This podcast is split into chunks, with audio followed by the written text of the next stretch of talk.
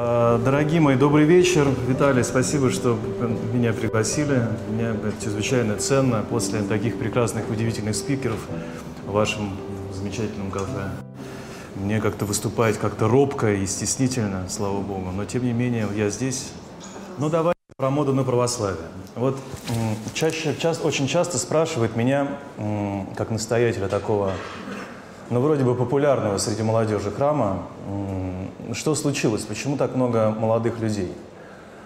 Я вам могу сказать, что действительно людей становится все больше и больше, и, очень много молодых. А, И проблема тут, даже не то, что проблема, а мне кажется, вот такая вот ситуация. Как бы человек молодой на сегодняшний момент, молодой человек, это каждый из нас. То есть мы с вами, каждый человек в сегодняшнем мире, он тинейджер.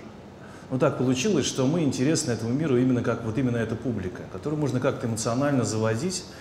И э, пользуясь вот таким вот, эм, что ли, нашей возбужденностью, эмоциональностью, э, вводить человека в нужное русло тех или иных трендов. Это так продается одежда, так продается все что угодно, так действуют там политологи. Нет никакой политики, да? есть фолловеры тех самых людей, которые сидят и как так заводят своих подписчиков, чтобы они за них голосовали и чтобы их вести. Поэтому современный человек сегодняшнего времени, вот человек сегодняшнего времени простой, он всегда тинейджер. Это вот очень важная мысль, мне кажется, что как бы из рассудительности такого 20 века и с ошибками 20 века, тяжелого, взрослого века, с потоками крови да, в Аушвице, в ГУЛАГе, вот этих идей серьезных и взрослых людей мы э, как-то превратились, еще снизошли до еще такой еще более мелкой фактуры. Мы с вами теперь тинейджеры, неважно сколько тебе лет, 70 тебе лет, 80, 90, в 70 и 80 лет люди ходят в клубы, тусуют и набивают себе татуировки и как-то пытаются показать, что они очень молодые такие персонажи. У них есть свои бойфренды, гелфренды или там что-то теперь у нас в нашей гендерном, гендерном разнообразии, как там они уже непонятно, кто у нас кто у кого. Вот, поэтому люди себя вот чувствуют именно так. И все в мире устроено, что человек, он как бы чувствует себя молодым. И, а, и миру дается очень такой молодой про, про продукт. Он, то, что предлагает масс-медиа, то, что предлагают а, идеологи, политологи, это очень молодежный такой, как сказать, очень фактуристый такой продукт. Он должен возмущать, он должен возбуждать, он должен так как-то эмоционально затрагивать. И, собственно говоря, Когда мы говорим о церкви и о молодых, э, молодых в церкви, о современности, да, по большому счету нам, вот церкви, нечего предложить миру, потому что, ну что мы можем предложить? Э, э, Литургия Иоанна Златоуста, ну, это смешно, это, это вот человек, который не знает, что такое церковь, что он выберет? Э, Литургия Иоанна Златоуста или там Моргенштейна или там кого угодно? Ну, конечно же, он пойдет по накатанной, заданной траектории. Только вот в последнее время это накатанная, заданная траектория, она остановилась, да, в мире, с нами, в нашей стране, вообще во всем мире произошли страшные очень события, вот вся эта история связана с ковидом, с локдауном, и человек стал как-то закрыт, он стал принадлежать больше всего сам себе, и он очень нервничает, человек, закрытый в четырех, в четырех стенах. Вот. И многие люди вот, на, на то, что предлагает мир, уже не отзываются, потому что это уже никак не... Уже все рецепторы настолько уже огрубели, что уже эмоционально ты уже не затрагиваешься, не, не включаешься на то, что предлагает мир. И для многих людей, как бы они, многие люди оказались в таком вакууме, а, потому что, ну, как бы, очень мало то, на что они могут включиться, и что может действительно по-настоящему взволновать. Все эти рецепторные такие вещи, которые всегда находятся ниже пояса, ниже живота, они как-то уже, уже не работают, уже как-то стало скучно, да и тревожно стало жить. То есть это постоянное удовольствие, это постоянный интертеймент такой тинейджерский, он уже не срабатывает. Хочется каких-то более глубоких тем, и хочется спокойствия, отдохновения. И появляются а, э, люди, которые вот не, не согласны с общим трендом. а, которые хотят что-то, нечто иное, которые вдруг поняли вот этот дикий обман, который происходит вообще в мире и с ними. А, и эти несогласные люди начинают вот так как-то искать, смотреть, что что происходит. И тут очень важно нам вот, вот таких людей как-то вот, чтобы мы, мы предстали миру, что вот это есть, есть еще такая возможность, что можно перейти и посмотреть, может быть, здесь мы найдем вот тот самый потерянный смысл, единственный смысл, который хочется от жизни.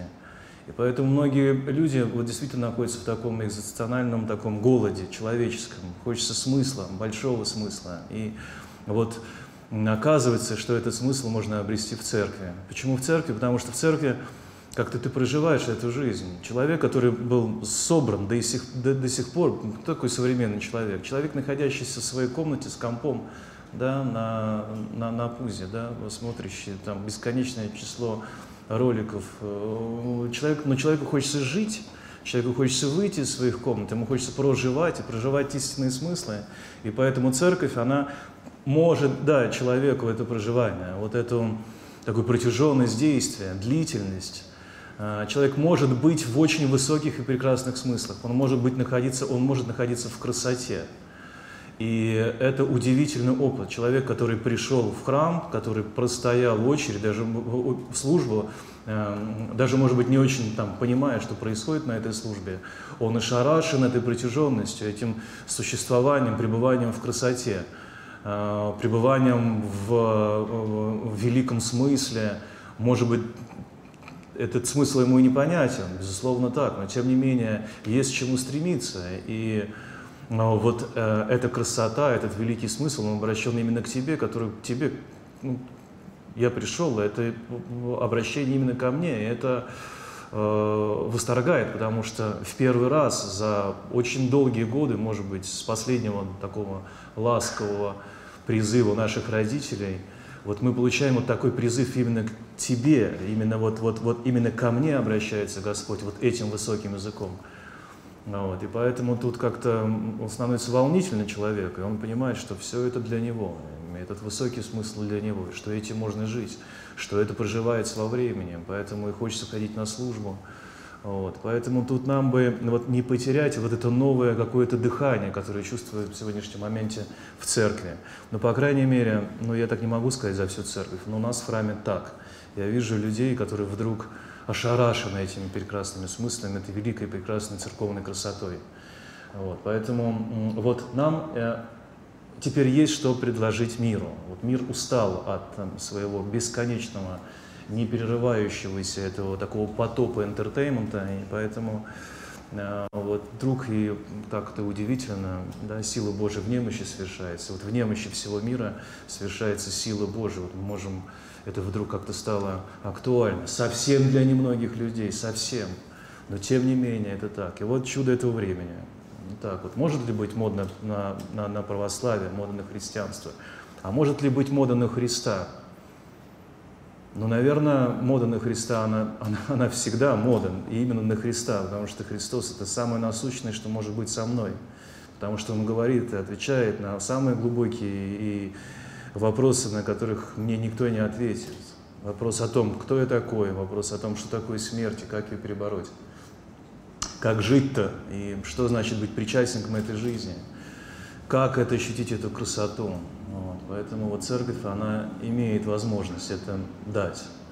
И поэтому я вижу такой возрастающий интерес среди молодежи и не только. Опять же, заканчивая э, с того, чего начал. Все мы немножко молодые, все мы немножко тинейджеры.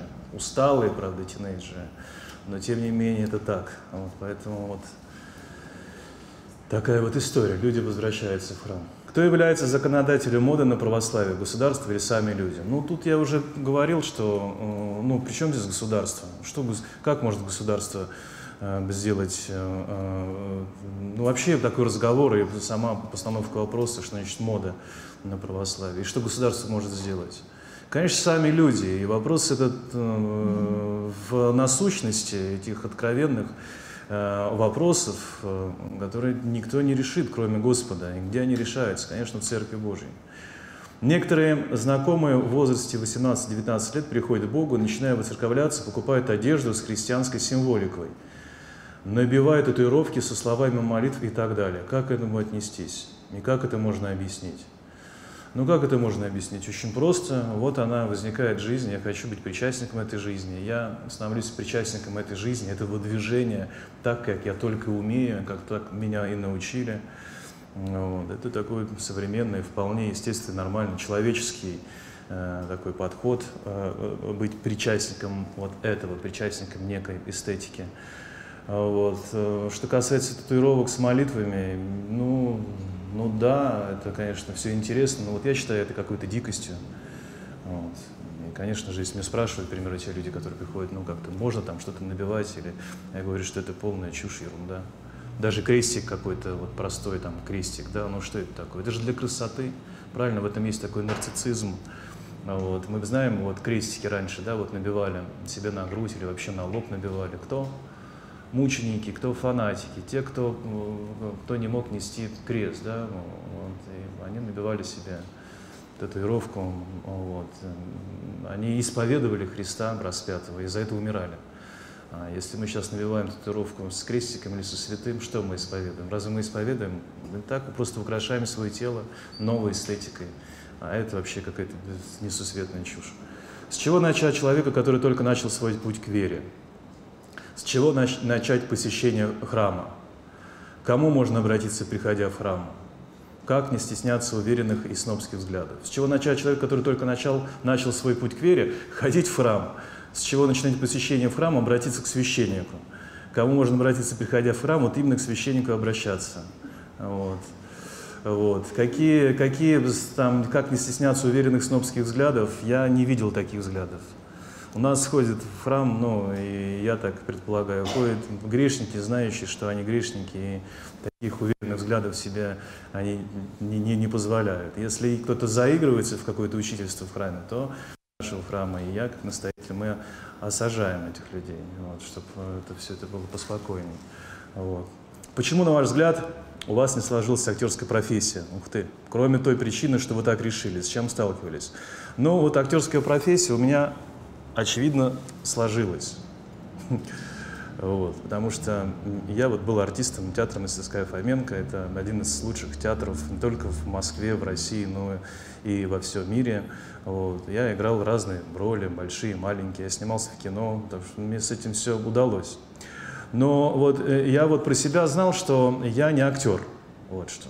Мне вот за всем за этим, за актерством нравилось совершенно иное. Там, слава, известность, э, возможность манипулировать с людьми, как бы так, да, заставлять людей как-то следить за собой, да, вот, вот скажешь, паузу повесишь, и вот все как-то смотрят на тебя. Это очень приятные штуки. А вот как, вот просто есть актеры такие от Бога, да, которым вот очень нравится играть. Вот сам факт вот такой, такой игры вот им очень нравится. Я не был таким артистом, мне как-то это не нравилось. Может быть, поэтому я так был не удовлетворен тем, что со мной происходило. Хотелось заниматься тем, что нравится. Вот. Поэтому я стал заниматься, помимо актерства, я стал заниматься какой-то музыкой, стал писать стихи, вот, думал как это, в ту сторону как-то повернуть свою судьбу. Вот. Но, э, да, не сложилось актерское. Ну, можно сказать, что не сложилось, да. Я не стал туда стучаться. Вот я как-то помню этот прям день, помню, когда я отступил от этой двери. То есть можно было стоять, а я отошел. А, ну да, если быть честным, мне дали маленькую роль. Я так как-то попереживал, потом я как-то психанул, сказал, что нет, и как-то отошел, и отошел, и слава богу, и там какой-то этот разлом произошел, да, и, собственно говоря, в этом разломе стало происходить что-то очень интересное со мной, да, и в творчестве, и, и в, в человеческом таком как-то, да, вот таком измышлении себя. Так что вот. Как вы относитесь к фразе «служу в театре»? Почему сменили одну службу на другую? Ну, в театре служить, да, это вот удивительное такое самомнение актерское, вот, что каждый артист говорит, что я служу в театре. Вот. Я понимаю, что вернее, не, вернее, не понимаю, как так, что это значит служить в театре и что значит служить театру, я не понимаю. Как сохранить любовь в сердце и радость в душе? О, какие разнообразные такие вопросы. При современном образе жизни о скорости занятий часто выгораешь за неделю. Ну да, наша жизнь, она такая очень суетливая жизнь, чего что там говорить. И выгораешь за неделю, очевидно, от воскресенья к воскресенью, это я предполагаю, что за этим вопросом вот такие смыслы, да, ну как бы от причастия к причастию, да, ну, очевидно, выгораешь, да, приходишь на, на нуле. Но вот, честно говоря, я про свою жизнь могу сказать, что я за день выгораю. Просто я ну, задыхаюсь действительно от своих грехов, от этой э, всеобщей, всеобщего, всеобщего движения, движников, вот, и всеобщей такой суетливой рефлексии. И она, безусловно, входит в мою душу, в мое сердце. И периодически просто до храма доползаешь, еле-еле. И я вижу таких же поразвитых людей. И, э, ну, я и вижу за собой вот эту усталость и совершенно абсолютную немощь. Мы люди уже совершенно последних времен, это я четко понимаю, потому что моя немощь передо мной, грех мой передо мной есть выну, да, Псалом 50 говорит, вот мой грех он такой, я еле вообще живу, еле доживаю. Потом я э, молюсь, я понимаю частички, это мне как-то поднимает, это мне как-то воскресает, я как-то вновь обретаю мир, в тех самых людях, за которых, ну, как бы я молюсь. Молюсь, это высоко сказано, но с другой стороны, как по-другому и скажешь? Ну так, поминая, но тем не менее даже поминая других, да, так как ты обозреваешь свою жизнь, и это как-то жизнь, она как-то, вот эта суета, она вдруг опадает, и вдруг понимаешь, кто ты такой. А я тот, которого призвал Господь, я тот, который с теми, с другими, с ближними, о которых я призван молиться как священник. И вот моя жизнь, она вновь как-то обретает ценность именно в этом.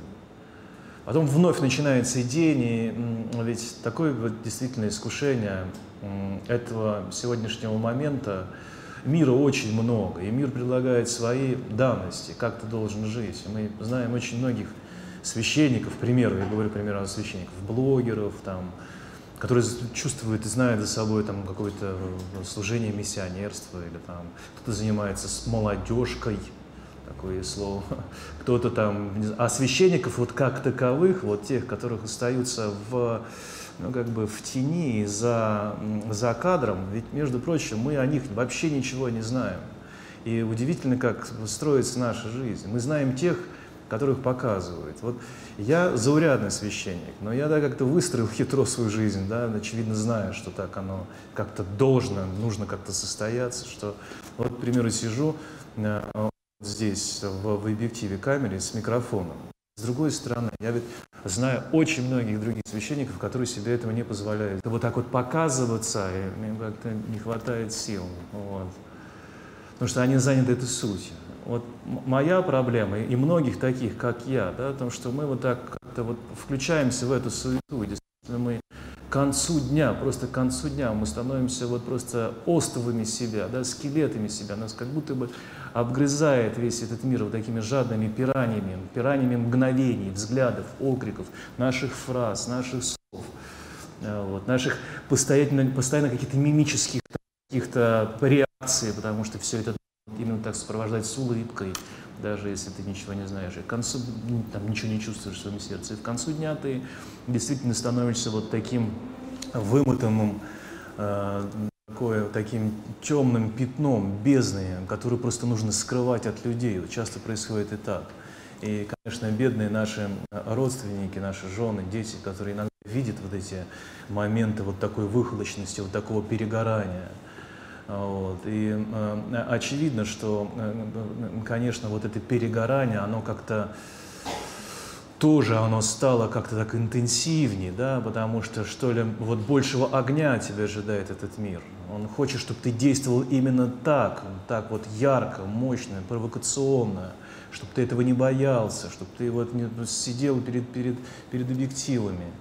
Вот. Это вот про то, с чего я начал, да, вот такая мир, мир мир жаждет все это включить, даже нашу церковную среду, как-то ее перенаправить в это такое эмоциональное манипулирование. И хочет, чтобы мы точно так же говорили проповедь, чтобы мы говорили вот именно вот такими схемами, как говорится все. И мы так говорим и так делаем. Что поделать? Мы не должны тоже убегать от мира. Да? Но это чрезвычайно ну, так мощно выхолачивает душу и так как-то тебя обгрызает со всех сторон, да, да, да, просто твоей такой оголенной сути, вот, который не приведи Господи кто-нибудь увидит. Я вот удивляюсь, вот я смотрю на многих там батюшек, блогеров, как они живут, как они живут. Отец Павел Островский, меня всегда фантастически интересовал просто этот человек. Что с ним происходит, когда 24 часа сидишь в, в, в, в этой истории?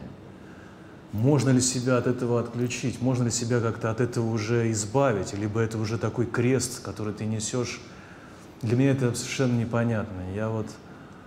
Мы, мы, я понимаю, что много разных священников, и каждый призван на свое место, и каждый делает определенный труд, и им каждому Господь дает силы, но тем не менее этого я совершенно не могу понять.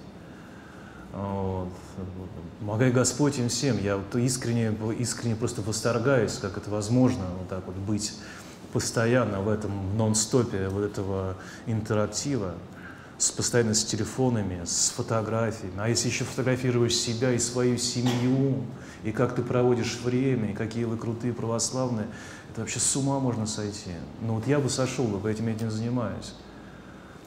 Вот, а люди, которые этим занимаются, герои, титаны, если они это могут себе позволить. Вот. Мне кто-нибудь скажет какой-нибудь окрик, реплику на какое-нибудь мое слово, на какую-нибудь фразу, я буду рефлексировать неделю на какой-нибудь вот абсолютно нормально уже за такой, за такой, уже такой тролль, да, который уже, ну, как бы в рамках жанра абсолютно нормально, за хейтерство, который там, ну, вполне себе можно как бы отвечать, не отвечать.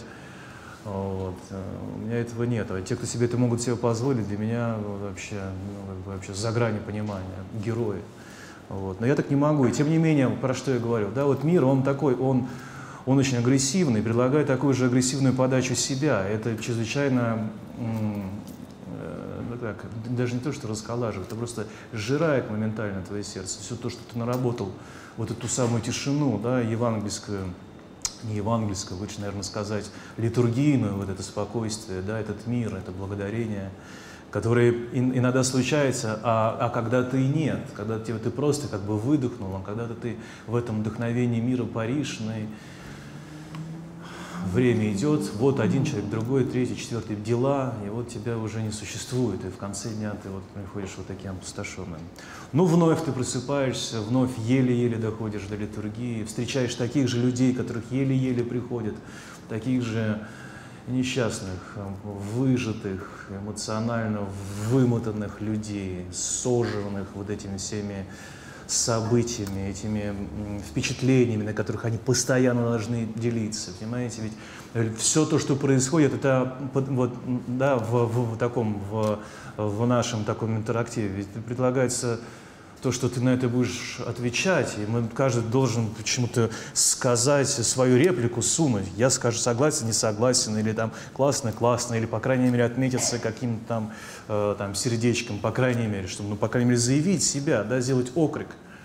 А, вот. И, и, и мы в, в, таком, в, в таком загоне, как будто мы должны уже это сделать. Для нас это уже становится просто каким-то очень серьезным делом да, просыпаться, взять телефон, посмотреть, что там, ответить, не ответить, посмотреть, лайкнуть. Это очень серьезное дело, ведь же отнимает столько количество сил. Вот. Иногда я себе позволяю, что стал делать гораздо чаще, например, телефон ставить на беззвучный режим и просто не подходить к телефону и не отвечать на звонки, и не отвечать на, на смс, и на WhatsApp, и на Telegram, потому что это просто невозможно. Вот. И иногда я удаляю, удаляю, удаляю там, а, у меня нет своего личного такого инстаграма, у нас храмовый инстаграм есть, я там тоже как-то на него подписанный, ну как бы контролирую информацию, которая там есть, но это необходимо просто уже по долгу, по долгу, по долгу службы, да, но и, и, и его я периодически, да, Инстаграм удаляю, потому что я не могу с этим совладать, у меня очень мало становится, если я во всем этом существую день. Вот. А когда читать? А когда вообще размышлять, когда молиться? Разве возможно в таком состоянии прийти на молитву? Ну, к вечеру, да, что с нами происходит? Разве кто-то из нас молится по-настоящему так вот собранно, выдохнув, да, как бы вот приложив, не знаю, там, взяв настоящий бумажный, аналоговый молитвослов в свои руки, да, с этими страницами, которых ты знаешь уже фотографической памятью, как каждая молитва у тебя расположена. И вот взять его и вот так вот обратиться к Богу. Разве к себе кто-то может себе позволить такую роскошь? Мы все, как угодно, берем на телефонах, смотрим, молимся или там слушаем все это, в... потому что мы не можем собраться, нас не существует, нас уже расхитили, нас обгрызли все и вся к концу вечера. А утром только бы встать и как бы там куда-то нырнуть в машину и доехать. И в машине уже там что-то молишься или что-то там. Я говорю и про свою жизнь, и про жизнь каждого из нас. Я думаю, что мы все так живем, вот в таком странном таком, на, на, на, на, издыхая, на, на, на, на, на таком уже добавочном времени, уже на, на подзарядке мы как-то как можем до, до, до, дойдем, может быть, до храма. Те из нас, кто вдруг поняли, кого осенило, что можно чаще бывать в храме, вот, вот те, конечно, счастливцы. Вот. Но до этого же тоже нужно дойти. А как до этого ты доходишь? Но одну немощь своего дня, прибавляя к немощи другого дня, и третьего, четвертого, вот так вот пять дней, шесть дней, да, вот так собрать, ведь это же можно в аду пребывать. И многие, кто вот так вот действительно вдруг вот эту свою слабость, вот эту свою настоящую свою немощь, истинную нашу такую современную такую греховность, вот никчемность, тот, кто может себя вот позволить ее вдруг как-то ощутить за собой, но зачем же ее складывать одну к другую и доходить только там до, до, до, до воскресного дня? Если можно перейти пораньше, если можно перейти в другие дни, когда ты там не занят. Я уверен, что не очень многие из нас прям работают уж прям так вот с 8 часов утра начиная. Уверен, что все не так. Уверен, что каждый человек имеет возможность, ну, как бы в, ну, по крайней мере, если мы говорим про, про какое-то модное православие или там про молодых людей, у молодых людей есть время. А все мы немножко молодые, вот, все мы немножко тинейджеры, поэтому у нас есть время прийти в храм. Поэтому вот мой, мой такой совет, конечно, нужно было почаще пребывать здесь и почаще причащаться. Я думаю, что современный священник, московский священник, ну, не знаю, вот такого, ну, не знаю, уж простите, такого плана, ну, как я, как там, не знаю, ну, вот, ну просто вот такие, ну не то, что я какой-то выдающийся, просто практикующие нормальные священники, которые принимают исповедь нормальных, обыкновенных людей. Мы знаем про немощь, потому что мы сами эту немощь ее испеваем, мы знаем ее за собой, поэтому человек, пришедший в храм, хоть как-то, хоть что-то сделавший, хоть чуть-чуть, хоть немного там, в, просто в каком-то самом элементарном жертвенном молитвенном труде, Пусть он там прообщался, там про, про, прочитал эти молитвы где-нибудь в метро или прослушал где-то в автомобиле, он уже достоин причаститься, если он не совершал, безусловно, каких-то очень серьезных смертельных грехов. Вот по мне это так. Я не могу его не допустить. Тот разговор, когда мы там начинал, когда вот я такой, свою такую церковную жизнь, было чуть другое время, мы могли распределяться. А сейчас я понимаю, что вот если я дошел, если человек дошел до храма, ну почему же ему не причаститься, если хоть минимальный труд сделал, он достоин этого уже сделать. Он, вдруг осознавший, что жизнь эту он восстановит только Богом, когда Бог не просто там где-то что-то, а просто когда он заструится живой кровью, да, жизнью в твоих жилах, но почему же его не причастить? Конечно, надо его причащать. И мы причащаем очень много сейчас людей. И действительно время так бежит стремительно, и оно, оно, оно, оно вот во всей этой горячке, а его становится все больше и больше и больше, вот этой суеты разъедающей. Все больше и больше усталость накапливается у людей. И мы еле-еле приползаем вообще к порогу церкви ничего не понимаю, но просто, просто хотя бы, если человек приползет и просто побудет, если хоть что-то сделал. А для меня вот иногда, когда я вижу людей, вот у нас там много таких разных людей приходит, вот совершенно не церковных, да, вот для меня пришедший человек в храм уже герой, он уже исповедник, который выбрался, выдрался из-за всех этих оглушающих, агрессивных смыслах, против которых не попрешь, которые работают на твоей эмоциональности, на твоей чувственности, а эта чувственность, она будет всегда ниже живота, именно в этом плане все это существует. Вот тот человек, который помимо этого пришел в храм, вот для меня он уже герой. Если он правильно исповедуется, исповедует свою слабость, немощь, то, конечно же, он достоин причащения. Но бывают такие люди, которые приходят там бравируя своими грехами. Вот тут, тут, конечно, я могу сказать, и могу сказать странное для себя слово в моих устах, могу предложить некую епитемию. Если человек бравирует своими, своими, своими там, грехами. Ко мне тоже недавно пришел человек, ну, как бы, вот совершив какой-то страшный грех, как бы он, он пришел сюда и пришел типа в наш храм, зная, что здесь как бы все очень модно, современно, и мол, типа, ну и что такого, мол, а вот ты такого, что так нельзя поступать. Вот, поэтому причащаться тебе не стоит. Вот, и он был ошарашен, потому что он думал, что здесь-то уже в этом храме таком какого-то модного православия, значит, все разрешится. Но нет, не тут-то было. Вот поэтому человек, пришедший вот в, в такой усталости, в немощи, до, до, до полшей просто, до храма, дошедший до храма, вот для меня он герой.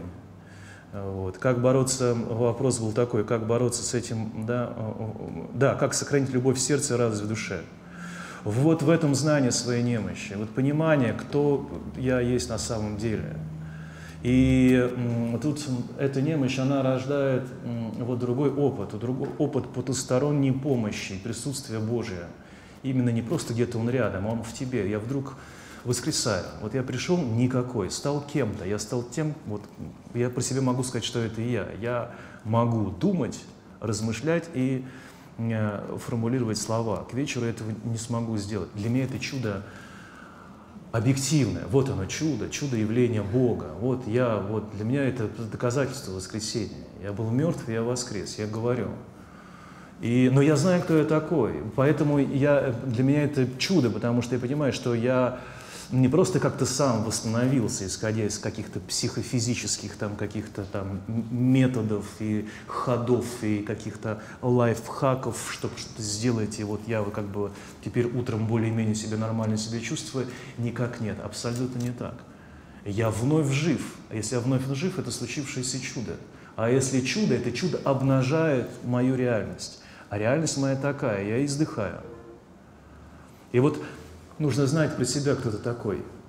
Надо знать, что ты еле-еле держишься на честном слове, вот уже на бреющем. Да? Вот это для меня такой образ, знаете, вот самолет, который садится на запасную полосу уже, сбивая кромки деревьев на какую-то выделенную полосу, где-то там что-то, какого-то заброшенного аэродрома, не дотянув до точки своего да, назначения. Вот для меня вот этот вот образ усталого человека, который должен знать про себя, что он усталый, и должен отцеживать и понимать вот эту э, вдруг некую возбужденность, он должен знать за этой возбужденной, это не, не, не просто какой-то посыл и вдохновение радости и любви, это нечто связано на каком-то очень животном э, таком э, уровне, да, на животном таком э, э, да, уровне тебя, тебя просто так вот раскрутили, тебя так просто Э, возбудили, поэтому ты чувствуешь вот такую эйфорию, и ты вроде бы всех любишь, и вроде бы все радостно, но нет. Еще мгновение эта радость, вот такая возбужденная радость, еще мгновение она становится вдруг острейшей тревогой и страхом, потому что все это очень искусственно. И вот я думаю, что знание себя греховного, греховности своей для вот современного человека, знание вот э, вот этой своей иногда ложи, в которой, лжи, в которой ты пребываешь, в этой своей, вот этой искусственности э, такого своего возбуждения, э, который тебя этот мир привел, и сам ты себя загнал в это, и понимать, что это не есть любовь, это не есть вдохновение, это не есть радость.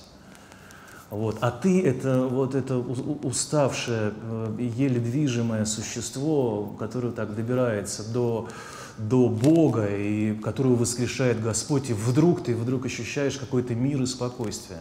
Вот мир, спокойствие, радость – это Бог в тебе, и Он только в немощи, потому что сила Божия, она действительно в немощи совершается. Поэтому вот чтобы сохранить радость, любовь и мир, нужно знать эту свою немощь. Нужно знать по-настоящему, что значит грех. Знать свою усталость, знать свою никчемность, свою невозможность любить. Это не то, что знать себя, вот я вот там, не знаю, там, гневаюсь, как мне избавиться от гнева, меня спрашивают. Или я блудник, как мне избавиться от блуда, как мне там перестать делать какие-то мерзкие грехи, там, эти, да, плотские. Да никак. Знать, что ты грешник. Нет, нет, нет в этом такой аппликации. Одно пришил, другое отрезал. Гнев, гнев не, не, не, как сказать, его не отрезать от себя, как и блуд. Это не сорня, который нужно вытащить из души. Это ты такой, какой ты есть. Это в тебе прорастает. Поэтому имей смелость знать о том, кто ты такой. О том, что ты по-настоящему ничего из себя не представляешь о том, что твоя якобы вот, вот такая твоя человеческая любовь – это всего лишь какое-то очередное духовное опьянение, в которое тебя загнал этот мир, дав новый какой-то стимулятор в качестве, не знаю, всего чего угодно. Какой-то картинки, песни, ритма, который вдруг ты как-то ухватил, тебя как-то понесло всей этой истории, и ты вдруг так как-то подумал, что ты живешь. Я очень часто покупаюсь на всю эту историю. Вы знаете, вот я много провожу время в машине, да, ну, машина, пробки, и слушаю всего много, слушаю музыки. Меня очень интересует музыка и там современная музыка.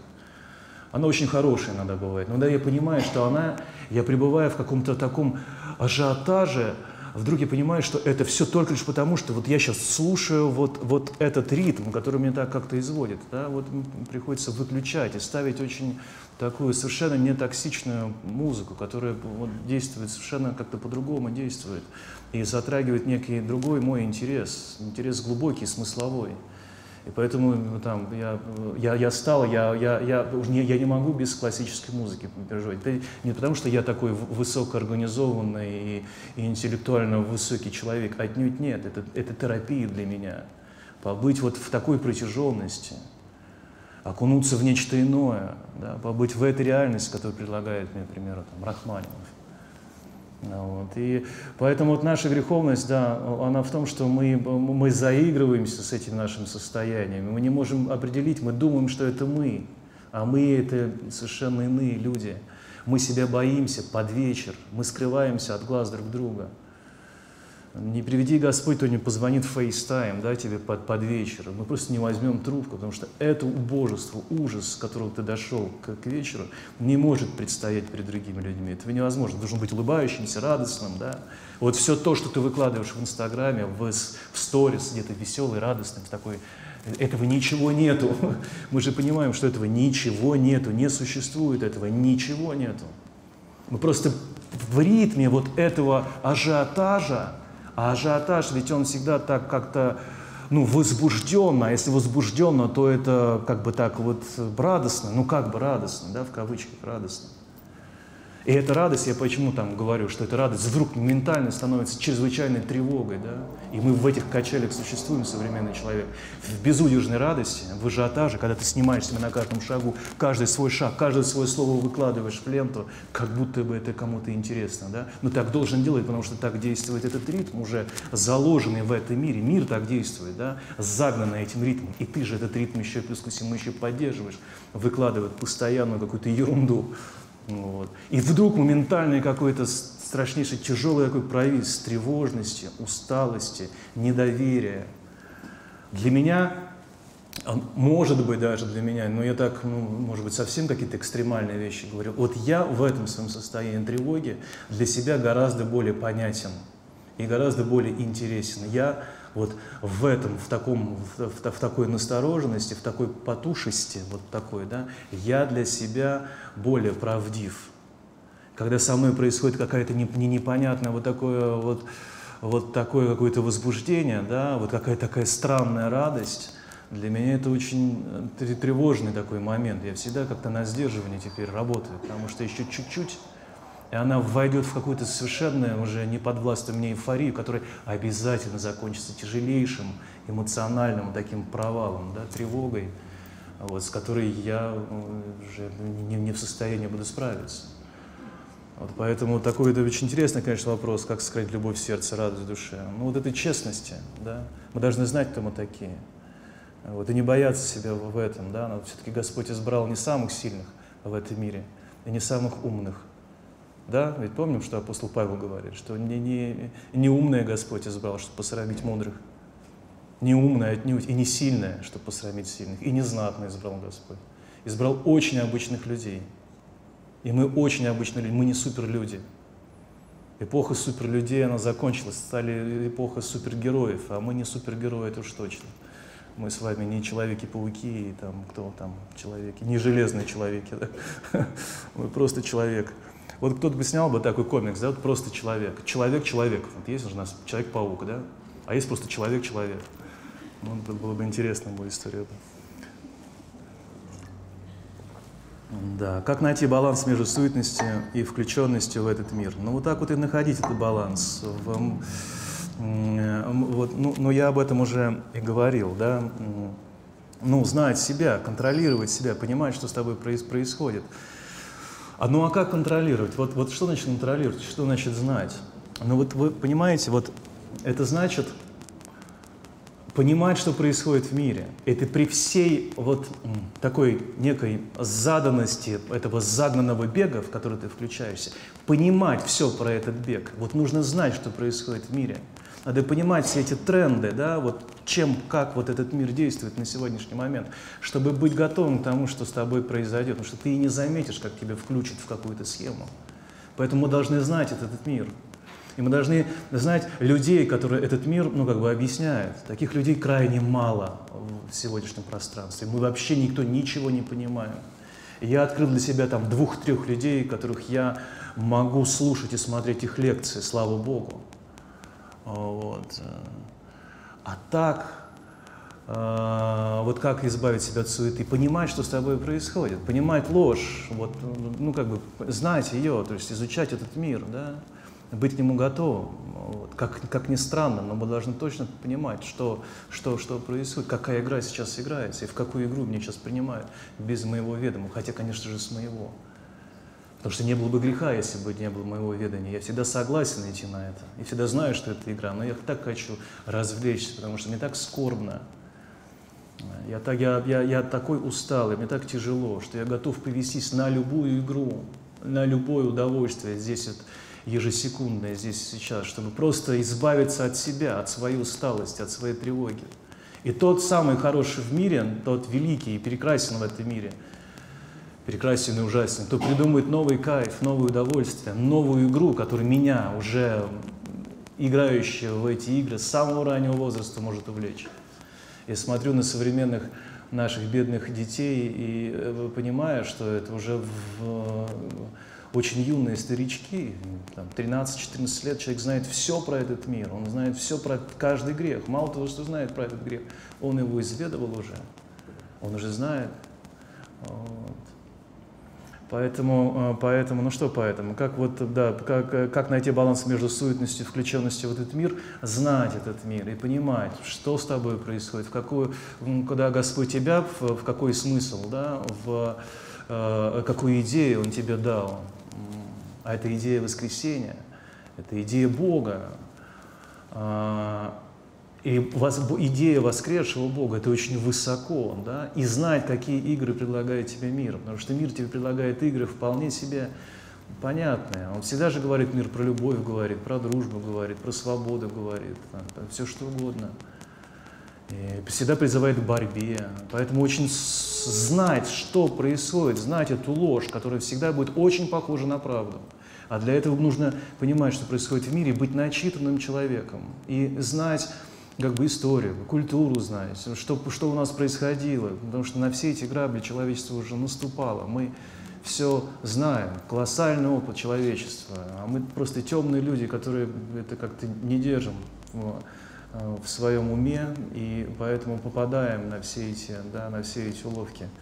Поэтому нужно изучать этот мир, изучать свою культуру, знать, что происходит, смотреть умных и интересных людей, которые могли бы помочь тебе что-то рассказать о том, что происходит. И, собственно говоря, быть очень осторожным, быть предупрежденным да, о том, что происходит. Православие и э, э проживание эмоций. Я говорю о, о, о, на один вопрос говорю, и сразу же следующий вопрос, на которых я уже как-то так ответил. Православие и проживание эмоций. Когда стоит погрустить и отпустить, является ли этим грехом? Тоже с агрессией. Православие и проживание эмоций. Православие и, православие и проживание эмоций. Ну, какие-то такие для меня несопоставимые какие-то такие моменты православия ну, может быть, христианство, да, так скажем, и проживание эмоций, да. Эмоции как бы, ну, как бы мир, наверное, церковь и мир, да, наверное, как-то так это можно поделить. Проживание эмоций. Вот я об этом обмолвился, что эти эмоции, они велики и прекрасны вот таким проживанием церковных смыслов. Нам Господь может давать эту протяженность проживания великих смыслов, да, вот на службе мы стоим и мы что-то слышим, да, что-то входит в нас, даже то, что мы не очень понимаем. Я имею в виду смыслово. А с другой стороны, церковная э, эстетика, красота церковная, она тоже входит в нас. И рано или поздно мы начинаем переживать ей. Да? И самый очевидный этому пример – это ну, событие, примеру, Страстной Седмицы, когда мы находимся в самом высоком переживании нашей церковности и вообще самых великих и прекрасных смыслов, которые только может быть. Мы размышляем, кто такой Господь. Мы вдруг задаемся вопросом, кто я такой. Мы вдруг начинаем думать о смерти – мы начинаем призывать жизнь вот этой недели, мы готовы к ней, мы, мы, мы постояли очень много служб, даже если хотя бы так бессмысленно, может быть, для себя, но тем не менее что-то осталось, мы пришли к этой неделе, и вот мы проживаем настоящие эмоции. Это эмоции не, не, не возбужденного, не возбужденной эйфории, да, когда либо радость, опять же говорю, либо какой-то страх. Да? Это не, не, не такие качели, это не эмоциональность, это, это больше, но те же самые эмоции – но они возведенные смыслом, да, высоким прекрасным смыслом уже в иное. Это когда плоть поднимает душа, просвещенная духом, и тогда плоть, она отрывается а, от самой себя. И тогда мы начинаем чувствовать нечто иное, другие волнения, другой трепет. И знаете, вот уже Пасха-то на, на исходе, и мы понимаем, что мы к этому, к этой теме можем сейчас обратиться просто как бы вспоминая, забыв, что мы тогда чувствовали по-настоящему, потому что все, что мы прочувствовали тогда, вот это, эту последнюю седмицу, да, страстную, ну, может быть, вот это откровение Пасхи, может быть, первые три, четыре, там, пять неделю, светлой седмицы, мы даже забыли о том, как мы жили, что мы жили тогда. Мы вновь вдруг как будто бы переродились в себя старых, иных, ветхих, и вновь как-то мы спрашиваем вопросы об эмоциональности. У нас опять не сходятся два эти полюса. И мы как-то пытаемся совместить кажущееся нам несовместимое, забыв, что мы чувствовали, что мы переживали, что мы жили этими высокими днями. Что мы боялись, боялись, что нам было тревожно, тревожно за не то, что за себя, за как-то за весь род человеческий, за весь мир тревожно, потому что мы были неотделимы от этого мира, потому что мы смотрели на Бога, который умирал, и мы знали, что такое смерть в его воплощении. И нет ничего более высокого, чем смерть Бога, распятого на кресте. Поэтому и мы трепетно это переживали. Только мы забыли то, что мы переживали, потому что теперь переживаем нечто иное. Или вообще не переживаем, просто так пережидаем.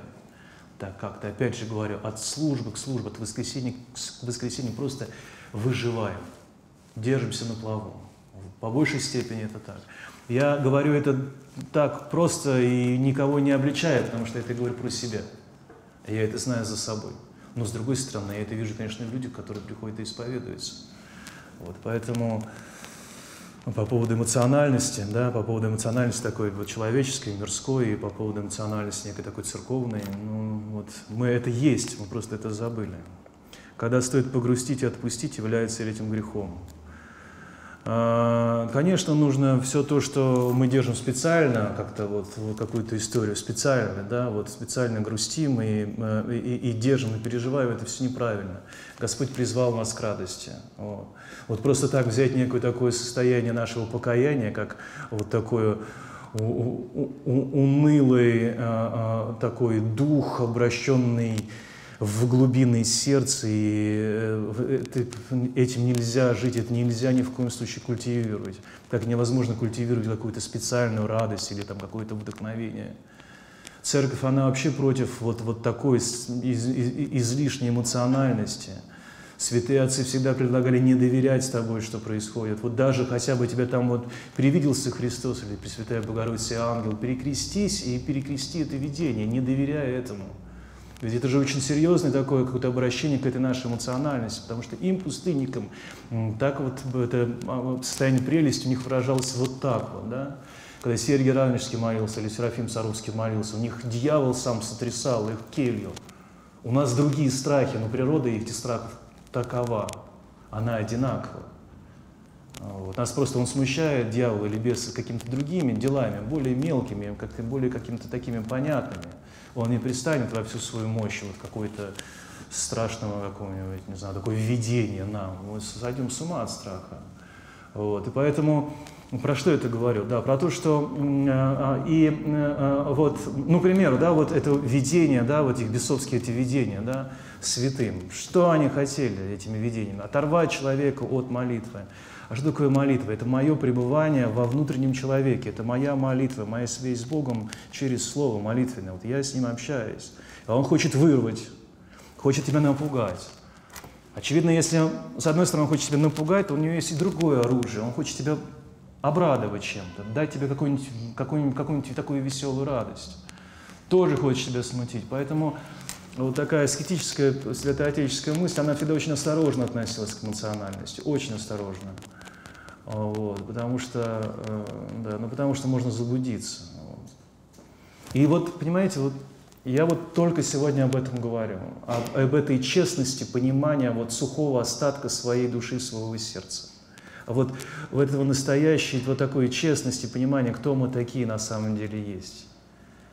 Вы не солжете, если в себе, что вы такой, какой вы есть, если вдруг вы себя ощутите в этой пустоте. Мы пусты мы практически уже вот, вот на, на издыхании. Весь мир, усталая цивилизация, цивилизация комфорта, это очень усталая, старая цивилизация, которую мы, век, который мы с вами доживаем. Поэтому комфорт некий является вот такой пародией, что ли, на благодать. Да? Если уж мне нехорошо, вот так как-то духовно и правильно, пускай будет покойно. А что значит спокойно? Выключено. Никого не знаю, но это как-то сам в своем мирке. Поэтому, поэтому вот эмоциональность, она мне всегда так вот пугает. Я знаю за ней э, какую-то очень искусственную природу. Я знаю, что если я в этом состоянии эмоциональности, то мне как-то ее то есть, спровоцировала в себе. Я себе гораздо ближе и спокойнее, когда я вот так вот немножечко вот такой, знаете, вот стакан полупустой либо полуполный. Вот я вот полупустой стакан, и за это держусь. Это более трезвенно так жить, себя знать за вот такой вот мерой. А, представьте, что ваша дочь, которая у меня действительно есть, через несколько лет идет на свидание. Даже страшно представить. Какие слова вы ей скажете? Как направить на общение с молодым человеком? Будете оберегать ее словом? Вот это, конечно, вопрос, а, вопрос, э, вопрос, вопрос интересный. Вопрос интересный. Знаете, вот у меня, вот, у меня старший, ну, у меня шесть детей, пять мальчиков и одна девочка. Поэтому я про что говорю, что вопрос интересный, потому что у меня девочка одна. Вот, поэтому, конечно, я к ней отношусь, ну, как-то так, э, наверное, гораздо трепетней в каких-то отношениях, чем к мальчикам. Ну вот, старшему 21, а следующему 16 лет, то есть это взрослые люди, и у них, безусловно, там уже существуют какие-то э, такие нормальные человеческие, э, мужские, да, такие вибрации.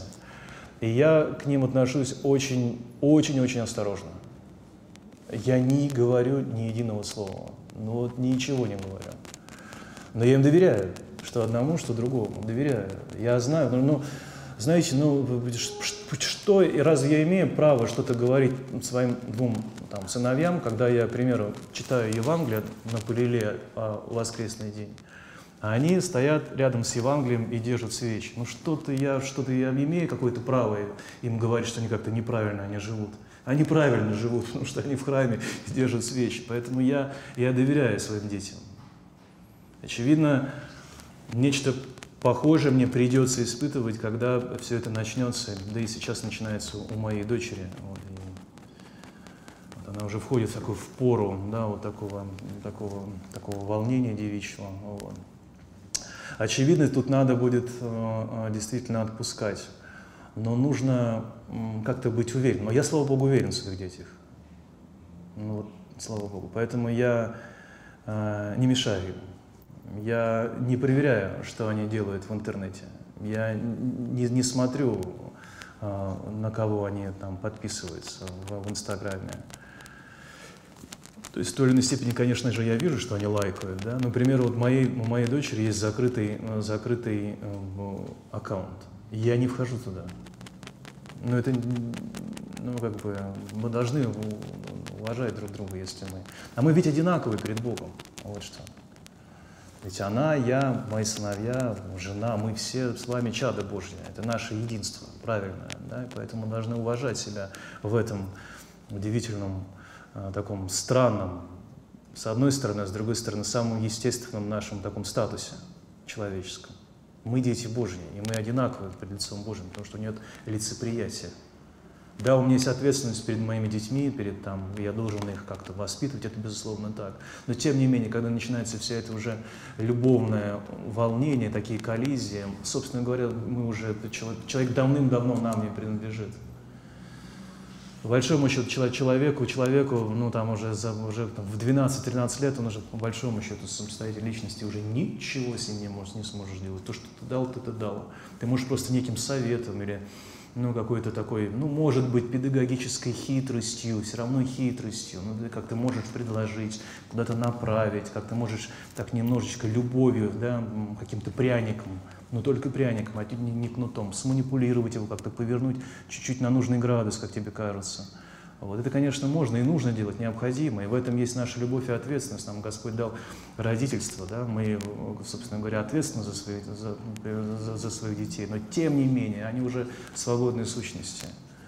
Я думаю, что вот проблема всех наш, наш ад, да, такой семейный, начинается тогда, когда мы вдруг, мы почему-то думаем, что мы можем влиять друг на друга муж почему-то действительно думает, что он по-настоящему Христос для своей жены, а она прям церковь, когда должна повиноваться. Да так все, да все это не так. И сколько видишь этих браков, которые вот такой крен, это вот, и, и, и сколько видишь несчастья за этим. С одной стороны, действительно, образ-то такой, душа, которая пытается, хочет ну, соединиться с небесным женихом, да, и поэтому венчание по этому образу. Но тем не менее, это мы, нету перед Богом, да, в Царстве Небесном уже не будет ни мужского, ни женского пола, уже не будет ни Эллина, ни Иудея, ни свободного, ни раба. Мы же это все знаем, это говорит Евангелие нам, поэтому мы равны в этих самых фундаментальных таких моментах, в самом основании нашей да, новой природы во Христе. Поэтому мы равны, мужчина и женщина, ребенок и старик, мы, мы одинаковы, царь и раб, мы одинаковые. И это есть великая данность и такой дар христианства миру. Ведь до этого было все совершенно по-другому, поэтому мы должны относиться крайне уважительно по отношению друг к другу крайне уважительно. Вот. Что касается детей, я уверен, что 12-13 лет, все, дальше ничего ты не можешь делать и не надо. Любовь, я часто об этом говорю, это торжественное расставание, так говорит Льюис, замечательно красивые слова. Любовь это всегда отпускает, любви ничего не надо, она не ищет своего, как говорит апостол Павел. Поэтому любовь, она дозволяет человеку быть другим, даже если тебе это не нравится. Нет, я, конечно же, делай, делал и делаю педагогические и родительские ошибки. Я, конечно, навязываю что-то своим детям. Тем более там со старшими детьми это, это воочию, самое, это я, я четко это понимаю. Но тем не менее я вот, э, понимаю это как свою ошибку, как свой грех, который, безусловно, совершается, потому что я немощен. Мне хочется видеть своего сына таким, каким я его придумал. А вот, но он другой. Могу что спросить? А, хорошо, да. Ага, ага. Так, э, как направить, ну да, про дочь вроде все сказал. Как найти свое место в жизни?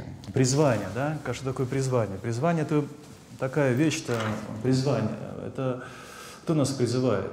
Призывает нас Господь, да? То есть призвание – это быть Божьим человеком, вернуться, возвращаться в родной дом и так жить.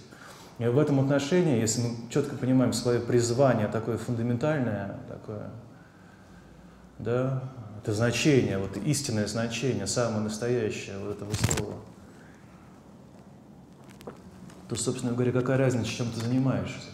Метешь ли ты улицу, убираешь, вытираешь ли там со столика пролитый кофе, либо сам сидишь за этим столом, пьешь кофе, тебе снимают. Какая разница, кто ты, если и того, и другого нас всех призвал Господь?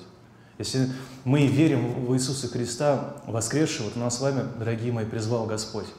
У нас с вами есть определенное призвание, это оно самое главное. В том-то и дело и ужас, и проблема современного человека, что он как-то хочет найти иное свое призвание, забыв, что вот его такая основная фундаментальная цель одна – быть с Богом. И мы поэтому пытаемся как-то решить э, свое счастье здесь. У нас есть какие-то такие субпространства, да, субцели такие, которые обретают, если мы забываем главную цель, они становятся главными, собственно говоря, они становятся идолами. Любовь, семья, карьера, дети. Мы начинаем заниматься и искать именно в этом свое, да, вот э, такое приложение своих сил, пытаемся в этом состояться – чтобы у нас удалось там на карьере, в карьере, да, ну, карьерный рост там, или что-то, чтобы нам, у нас была семья, дети, там, мужья, жены, да, и ничего не происходит, и ничего не складывается, потому что мы начинаем этим заниматься. Мы этим не должны заниматься. По большому счету мы с вами не должны заниматься карьерой, мы с вами не должны заниматься обустройством своей семьи, мы с вами не должны заниматься по большому счету, ну вот так вот, да, воспитанием каким-то сугубым своих детей. Потому что Господь на Евангелии нам говорит, чтобы мы не называли никого учителями, отцами. Один у нас учитель и отец. Он учитель. Поэтому вот мы забываем вот эту свою цель. И это действительно проблема современного человека, и э, об этом очень многие люди говорят, о целеполагании. Знаете, такой человек есть Виктор Франкл, он говорит о логотерапии. Это человек, который прожил Аушвиц и который знал, почему он живет, для чего он живет, вернее, для кого. И это помогло ему выжить в этих ужасах и кошмарах. Вот. И, а, а мы это забываем, поэтому думаем, что наше счастье в реализации таких человеческих каких-то таких абсолютно таких частностей. У кого-то одно есть, у кого-то другого нет. Ну, вот, к примеру, блаженная Матрона Московская, вот у нее не было никакой карьеры, у нее не было мужа, детей у нее не было, она вообще не ходила, да и вообще не видела. Сложилась ли у нее жизнь? Нашла ли она свое призвание? Да, у нее сложилась жизнь, потому что она поняла свое призвание, она его воплотила. Она стала чадом Божьим. Она была радостный человек, и люди приходили к ней, и до сих пор приходят, и находят утешение. А, вот, и, и, и, и вдруг касается этой свершившейся здесь радости, потому что вот он человек, который состоялся в Боге. Вот, поэтому ну, проблема призвания, она вот такая. Мы как-то боимся а, вдруг серьезно жить. Ну, вот взять эту серьезную цель, в которую нас Господь призвал. Опять же, если мы все с вами знаем про Христа воскресшего, то нас Господь призвал. Никто не может прийти ко мне, если не привлечет его Отец мой Небесный. Так говорит Евангелие. Так говорит сам Христос. Поэтому вот наше призвание. Как себя найти в жизни, вот это реализовывать, и все остальное сложится в той, или иной степени. Я часто это мне приходится говорить, но это абсолютно четко и ясно. Человек, к примеру, который начинает хорошо учиться – в школе, да, который знает, что вот он должен делать Божье дело. Какое еще дело у ребенка самое главное вот сейчас? Учеба. Он начинает учиться хорошо, у него открываются возможности, у него открываются те или иные там, направления, там, его влечение уже сердечное, но только исходя из того, что он их открыл себе трудом. И вот он, да, понимает, к примеру, там, к седьмому, к восьмому классу, что он больше, ему нравится математика, чем литература. Он себя ищет уже в этом. И вдруг в математике он понимает, что, ну да, наверное, математика здорово, но все-таки физика мне ближе. И вот он уже здесь. А потом, или другой начинает понимать, что нет, ну, может быть, все-таки вот это как-то связано с, там, с, с архитектурой. Вот уже развивается эта жизнь, но она развивается из вполне нормального конкретного человеческого дела, которое Господь тебе благоволил здесь делать, совершать. Господь нам дал наши жизни как заповеди, мы должны их проживать. Мы должны свою жизнь явить Богу. Если ты являешь свою жизнь Богу, то рано или поздно тебя Господь выведет вот именно такими простыми делами. И мало того, радостью, не каким-нибудь мучением выбора. Ты даже и не поймешь, что ты выбрал то или другое, что ты пошел именно этим путем. Промысл так действует. Господь нас призывает радостью. Но эту радость мы должны открывать, мы должны действовать, мы должны проживать свою жизнь как заповедь. Мы должны знать, про что эта жизнь. Она не про человеческое счастье, она про радость Божью.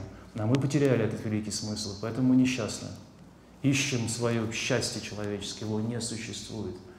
Не находя человеческое счастье, мы начинаем искать удовольствие. И забываемся в удовольствиях и расцветает так буйно страсти, потому что все это построено на удовольствии. Поэтому вот так вот, потеряв Божью радость, мы ищем человеческое счастье. Не найдя человеческое счастье, мы, а, мы а, а, так как-то находим вдохновение в, просто в человеческих удовольствиях, если бы в человеческих. Отец Андрей, Да. предлагаем делать небольшой Давайте, да. и продолжить во второй части. Давайте, слава Богу, да. А, Во второй части все смогут задать свои вопросы. Пожалуйста, поднимайте руки, я ко всем с микрофоном подойду. Если кто-то вдруг не готов озвучить микрофон, напишите свой вопрос на листочке, передайте мне, мы дальше передадим. Скажите, пожалуйста, знаете ли вы о умной Иисусовой молитве? Знаю. Поделитесь духовным опытом. Как вы, э, как вы преодолеваете искушение? А это два вопроса, да?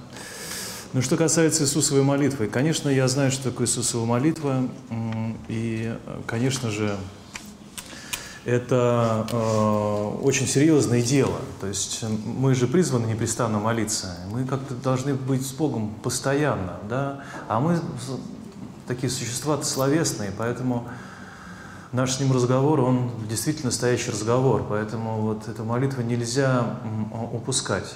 Собственно говоря, она очень простая, да? Господи, помилуй, да? Господи Иисусе Христе, Сыне Божий, помилуй меня грешного. А, э, вот у меня четкие есть, вот четкие. Э, у меня нет никакого особого там какого-то правила, там пятисотницы или что-то там, да. Я ничего не знаю про эту молитву, да, и мало кто может что-то про нее толком сказать. Очевидно, те люди, которые занимаются ей серьезно, это люди совершенно другого темперамента, склада, это такое монашеское дело. Хотя, очевидно, наверное, кто-то и, и- и- безусловно, бе- преуспевает и в миру, но тем не менее для нас самое главное не забывать молитву, поэтому мы носим четки. Это на уровне рефлекса. Вот если у меня их нет в кармане или на руке, то я себя чувствую как-то неспокойно. Вот я, я, я люблю их держать, потому что раз, э, э, это, раз и вспомнишь, что нужно бы молиться, и вот ты как бы молишься, вот, а молиться необходимо. Когда я спросил своего духовного отца о том, как нужно молиться, он привел слова своего духовного отца, который, в свою очередь, привел слова своего, своего духовного отца. Вот. А, вот, а, Спросил отца Дмитрия Рощина, он говорит про опыт отца Владимира Волгина. Отец Владимир Волгин сказал про ответ Иоанна Крестьянкина, когда э, спрашивали по поводу Иисусовой молитвы. Вот отец Иоанн говорит, что самое главное в этой молитве – «помилуй меня грешного». Вот. Это самое главное наше смысловое такое звено. Мы об этом должны думать. «Помилуй меня грешного», знать себе грешника. Вот. Что я могу сказать об умной Иисусовой молитве? Поделитесь духовным опытом, как вы преодолеваете искушение. Искушение я преодолеваю э, со скрипом. Искушение, как каждый из нас, и искушение нужно, нужно чаще всего, не то что чаще всего, это вот такой принцип, ты их должен просто пережить. Понимаете, ведь дело в том, что искушение это, это попущенное Богом, попущенная Богом некая вот, вот такая епитемья по твоим грехам. Это, это всегда так.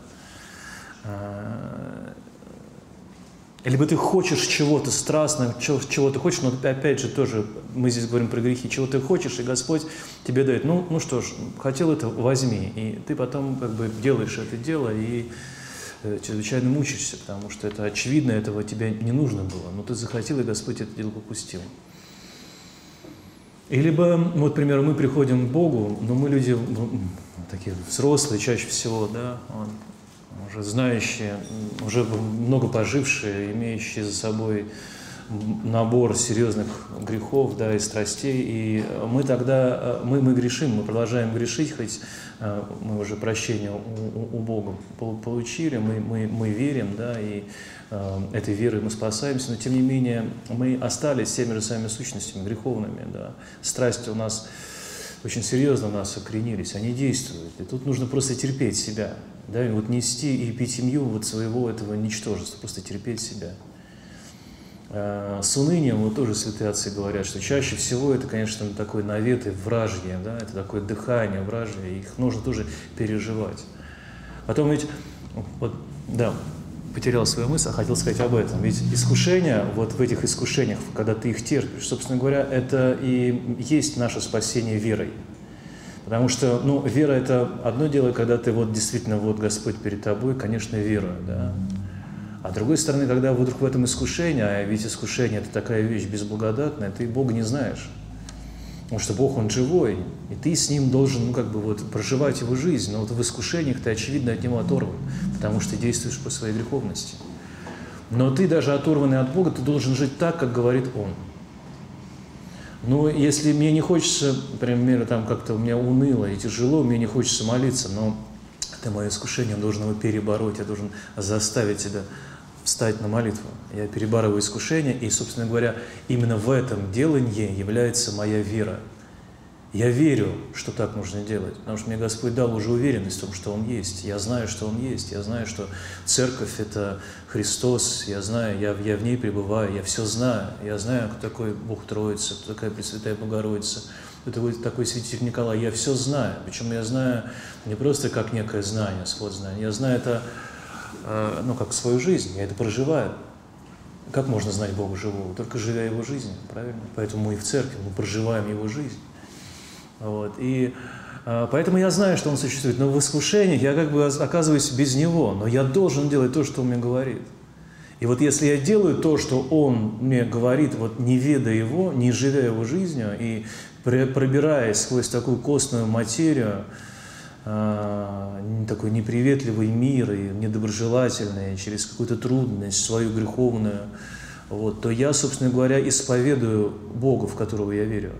Потому что когда мне классно, и когда мне круто, и когда мне весело и радостно с Богом, ну и что? Ну и ладно, ну, в чем здесь мой труд-то? В чем моя вера? В чем мое усилие? Где мой подвиг? Спасаемся в любом случае подвигом. А что значит подвиг, если не перебарывание этого искушения? Поэтому тут без искушения нам не обойтись. Это говорит сам Христос. И нам в этих искушениях, только, только, только в них мы можем явить свою, свою веру, как доверие к Богу, которого я знаю, я знаю, что Он есть, но которого сейчас я не ощущаю, которого я сейчас, по большому счету, не знаю, потому что я оторван от Него своими грехами, своими страстями, я не с Ним. Бог есть свет, и нет в ней никакой тьмы. И если я сам избрал быть во тьме, и если я сам как бы вот эту тьму свою нагнетал, да, своими страстями, своими грехами, то, ну что ж, я понесу это, как нес свой крест Господь на Голгофу. Я понесу себя в своей страстности, в своих грехах, в своем унынии, в своих искушениях.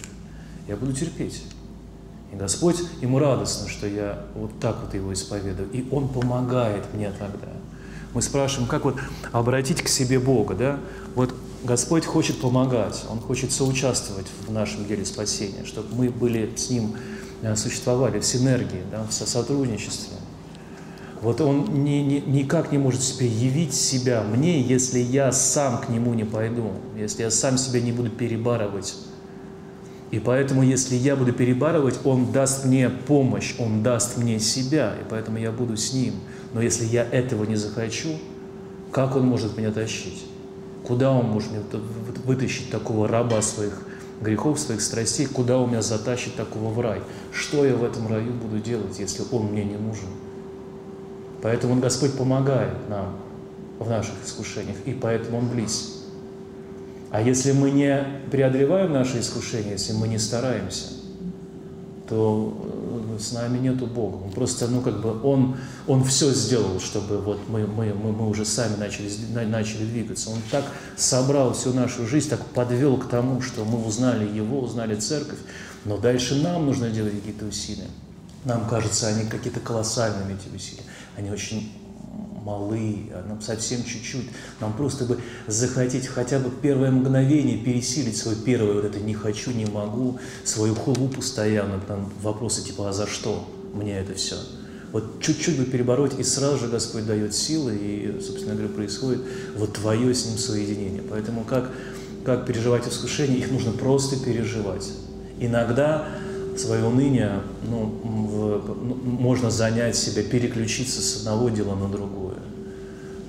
Собственно говоря, в этом есть польза и великий смысл, к примеру, монашеского труда. Очень кропотливого, очень простого, элементарного, как ты вдруг можешь просто переключить себя в делание очень незамысловатой работы. Такое иногда бывает, такое нужно, такое необходимо. Я знаю людей, которые занимаются серьезными какими-то интеллектуальными задачами, они они отдыхают в очень простых делах. Кто-то пчел там разводит, кто-то огород копает, сад ухаживает, кто-то собачка гуляет, прогуливается. Очень простые дела. Мало того, я знаю э, таких серьезных, на самом деле, молитвенных людей, которые действительно отдыхают, смотря какие-то сериалы. Представляете? Вот я знаю таких людей. Или просто телекящик просто пере, пере, пере, пере, переключай. И такое бывает.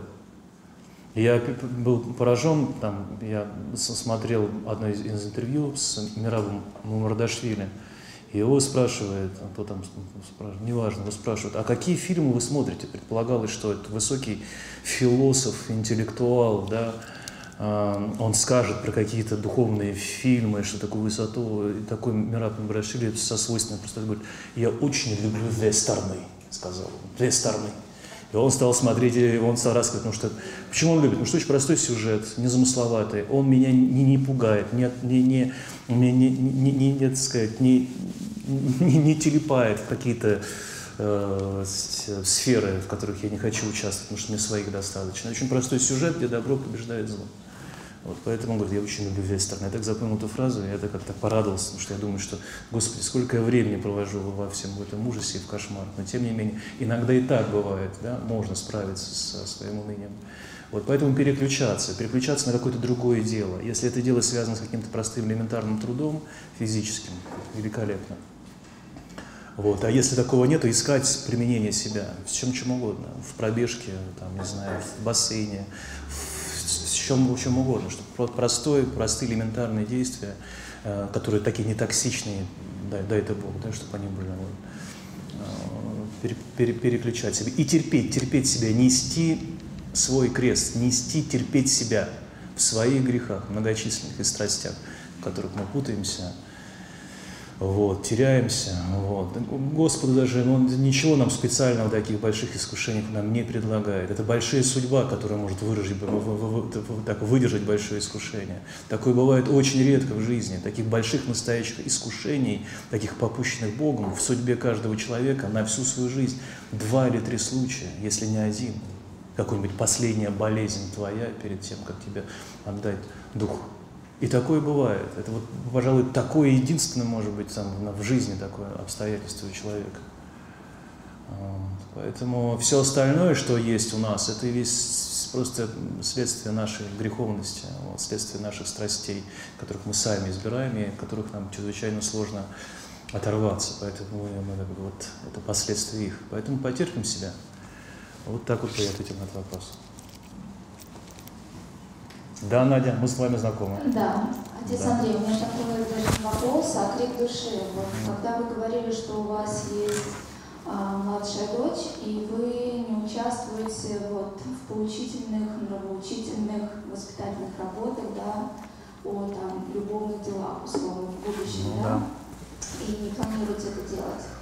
А, я хотела бы рассказать немножечко свой опыт, да, я росла без папы, и уже а, ближе к совершеннолетию, как бы уже и отчим с мамой они развелись.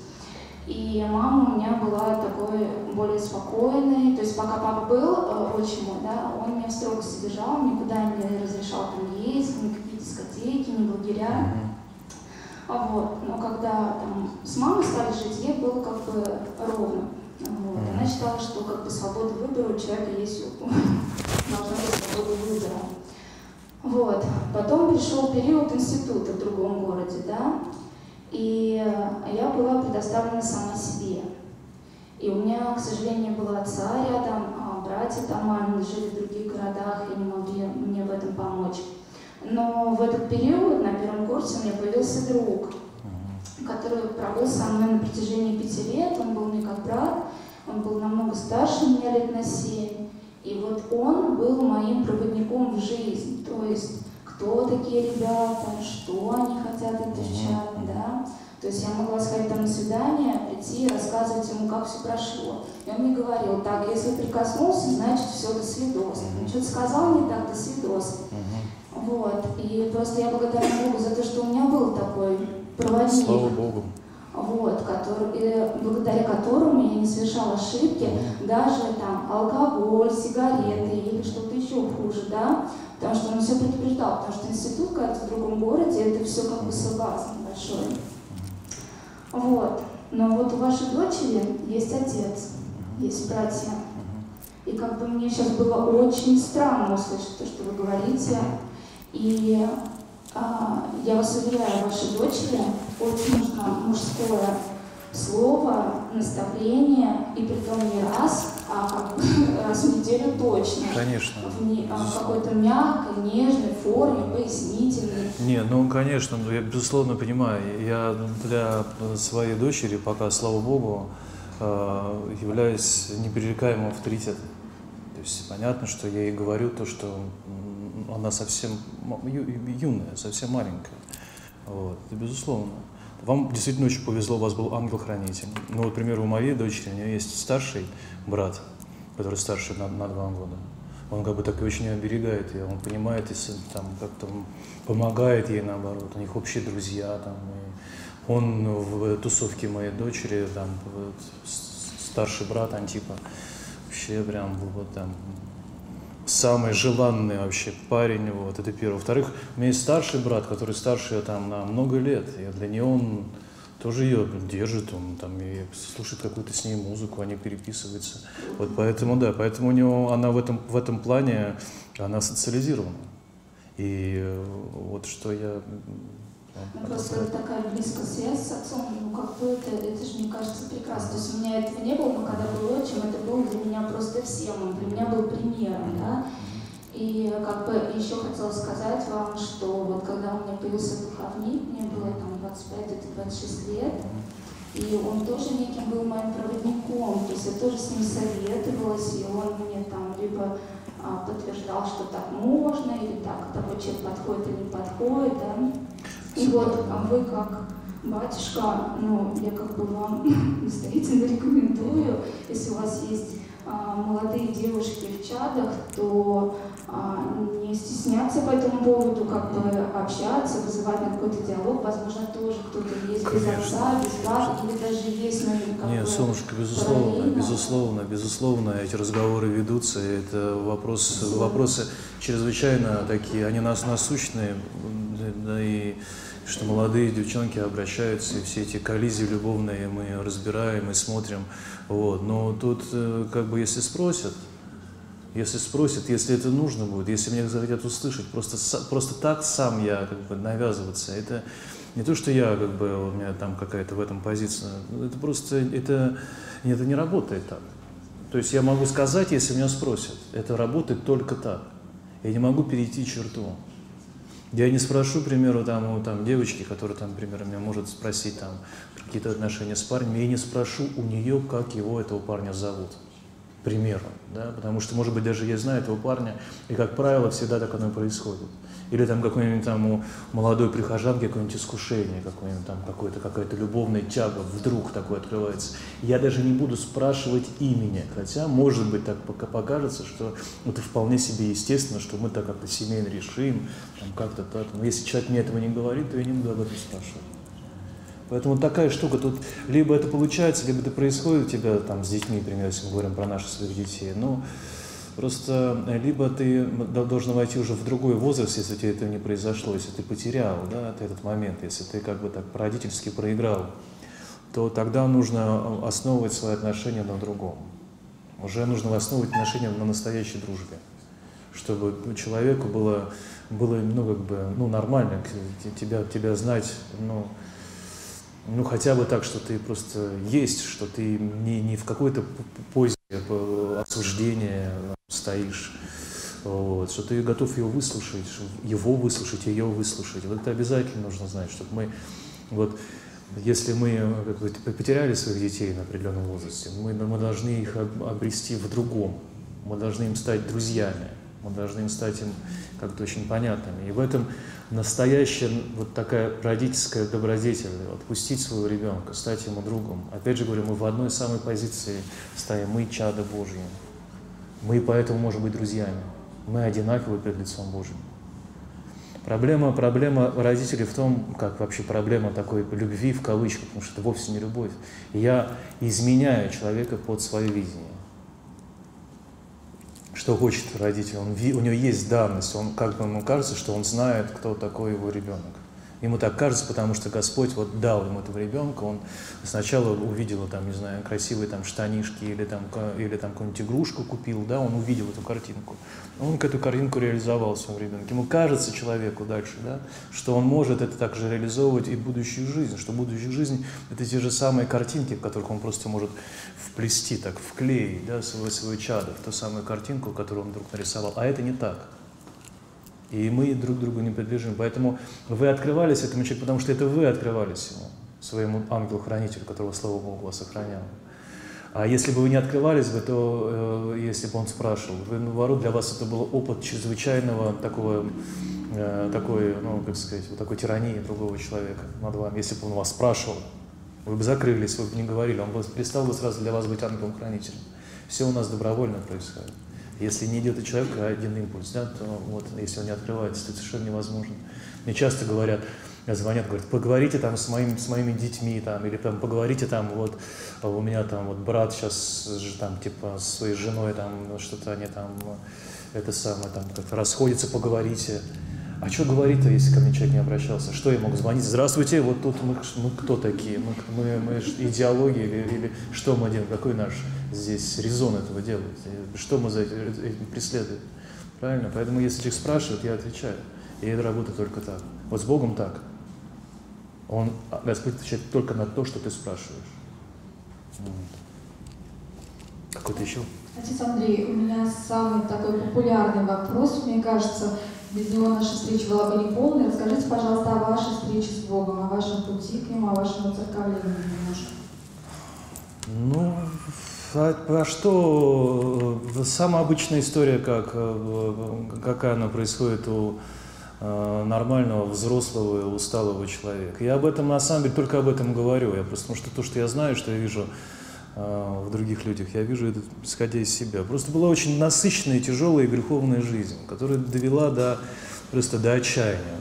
Вот. И каждый из нас доходит до какого-то, так мы называем это, кризисного возраста, да, ну, такой он, знаете, он в районе 33 годов, так, где-то в середине жизни, когда ты все уже прожил, тебе уже ничего не интересно, потому что ты, когда у тебя были силы, ты уже все понял. А дальше, после 33, ты начинаешь все это дело доживать, и это совсем становится неинтересным. Вот. И я думаю, что это, это, это очень серьезная вообще история по поводу Христового возраста, он ведь действительно прожил до 33, он, был, он здесь был, он исторически жил, а потом он в 33 умер и воскрес, и это другая жизнь. И поэтому вот человеческая жизнь, она делится вот на, на, два этих, на два этих возраста. Такой просто взрослой состоятельной жизни, опыт смерти, ночи человеческой жизни, в которой либо ты воскресаешь, либо ты вновь опять выкидывает тебя в ту самую жизнь, да, которую ты просто начинаешь, да, как-то очень лениво и уже спокойно доживать. Потому что что еще от нее ждать? Но у меня была такая, такая ситуация, чтобы я, все как бы стало понятно про, про, про, про, про то, что будет. И какая-то чрезвычайная тоска тяжелая. Но поскольку это была модная история, вдруг мы говорим про, про модность, этого самого православия. Тогда она просто тема только начиналась, а, а так получилось, что я был в таких, прям, ну, в таком, в таких каких-то кругах богемы, очень такой подкованный, вот. И эта такая история выходила вновь, да, она как-то вновь как-то актуализировалась. Христос, церковь. Вот. И мои друзья стали ходить в церковь, и я, кто-то стал делать про это спектакль, кто-то стал про это писать.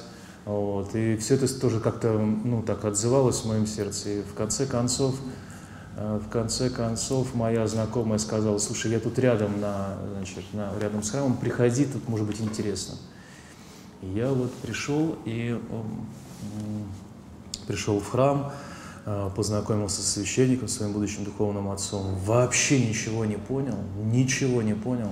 Хотя до этого я, между прочим, уже и причащался. Я стал ходить, причащался, вот, э, с, уже с женой, с ребенком, у меня уже, было, уже был ребенок старше. И, а, а потом этот священник перестал быть священником. Просто снял себя сам. Вот так получилось. Вот страшное такое искушение тоже. Мы, как бы, вся тусовка наша как бы, осталась так вот без, без это, в недоумении, что это вообще происходит. Ну вот, слава Богу, я пришел вот, вот в храм отцу Владимиру Волгину, да, Софии Премудрости Божией, там, где встретил своего, своего духовного отца, отца Дмитрия Рощина. Я с ним пообщался, ничего не понял, но, с другой стороны, я и, и следующий мой день был, я должен был уезжать на гастроли куда-то там в, там, в Берлин, в Дрезден, я уже не, не помню. И я просидел два часа на ступеньках э, колокольни, это был надвратный храм, два часа я просидел, ничего не понимаю, но просто я так как-то вдруг утих от этой какой-то гонки, ужаса и кошмара всех этих дел. И я понял, что я, это, это за очень долгие годы вот, вот такого все нарастающего шума и суеты, это были первые мгновения, которые близки были с откровением детства. Вот такого какого-то ни, ни, ничему не обязывающего и из ничего не выходящего счастья, тишины. И я тогда что-то такое понял, но я не понял ни интеллектуально, ни каким-то ни, ни, ни, ни умом я все это просек, что за этим чудо, а просто вот этим, вот этим проживанием тишины. Вот тишина меня поразила, что можно остановиться – что есть другой выход, что просто можно остановиться. Меня это поразило. Но это сейчас я так как-то говорю, я просто об этом думаю, думал и там вижу, размышляю. Вот. Тогда-то я так особо ничего не понял, но меня это поразило. Да? Я помню, для меня это было странно, потерять два часа в храме, очень странно на все ночные. Да? А радно, ты пришел на литургию, типа причаститься, там какая-то выгода, какая-то, хоть как бы понимаешь, что есть какое-то дело, тут нужно прийти, там что-то, что-то руки сложить, что-то подойти, вот, что-то принять себя, уйти. В общем, ну, какая-то там какая-то технология есть, какой-то, хоть это не так скучно, скучно. А здесь ну, так, я просто скучал, казалось, за два часа, но эти два часа для меня были каким-то прорывом в иное. И это иное стало существовать. Потом я подумал, у меня было очень много разрешенных моментов в жизни, я подумал, и я поехал сразу в эти гастроли, там все это началось, я когда из них вернулся, сразу начался пост, я подумал, попощусь. До этого я уже пытался поститься, потому что, опять же говорю, это было как-то так, ну, модно в моем круге, в круге моих, моих друзей. Вот. Это не то, что модно, это была тема такая, одна из таких тем. Вот. Если ты притронешься к ней, ты был вот так вот покруче выглядел в глазах других, потому что ты как бы вроде бы еще, тебе есть какая-то другая глубина открывалась, как бы, которую ты мог себя позиционировать, типа, вот что-то такой духовный, типа Антония Сурожского прочитал. Вот. Ну, в общем, такая вот история. И э, вернувшись с, с этих своих поездок, гастролей, я стал поститься, вот, стал ходить в храм. А потом я себе сказал, у меня было очень много разрешенных вопросов, и я сказал, вот я не служил в армии, признаюсь, откосил, вот. отдам год о, церкви, ну, просто похожу, не буду, у меня такая вот история прям начиналась очень такая серьезная какая-то такая музыкальная деятельность, вообще все было вот-вот на старте, прям вот, честно говоря, вот я приехал в этот день к своему духовному отцу, вот я уже приехал с диском музыкальным, которым нужно просто было нажать на кнопку старт, и пошла бы моя судьба совершенно другую какую-то историю. Но вот я в этот же день приехал, то есть я был, вот меня Господь подхватил, что ли, на самом таком последнем дне, да, я помню, как добирался в этот храм, как я не видел его. Я ехал по Софийской набережной, несколько раз проехал, не увидев эту огромную колокольню, которая напротив Кремля, с другой стороны набережной. Просто не увидел, вот искушение. Вот, и, э, ну и, значит, я решил, я решил попробовать. Я решил попробовать. Ну, раз год, год люди нормально отдают стране, родине, почему бы мне, мне не отдать вот этой идеи, которая вдруг так возникла? В этом есть что-то живое. Вот, я я думал, ну сейчас как раз вот этот годик я как раз промолюсь про все, все окончательно пойму, наберусь сил, духовности, энергии, вот все, что мы хотим от Бога, и уже вжарю как следует по всем моим делам.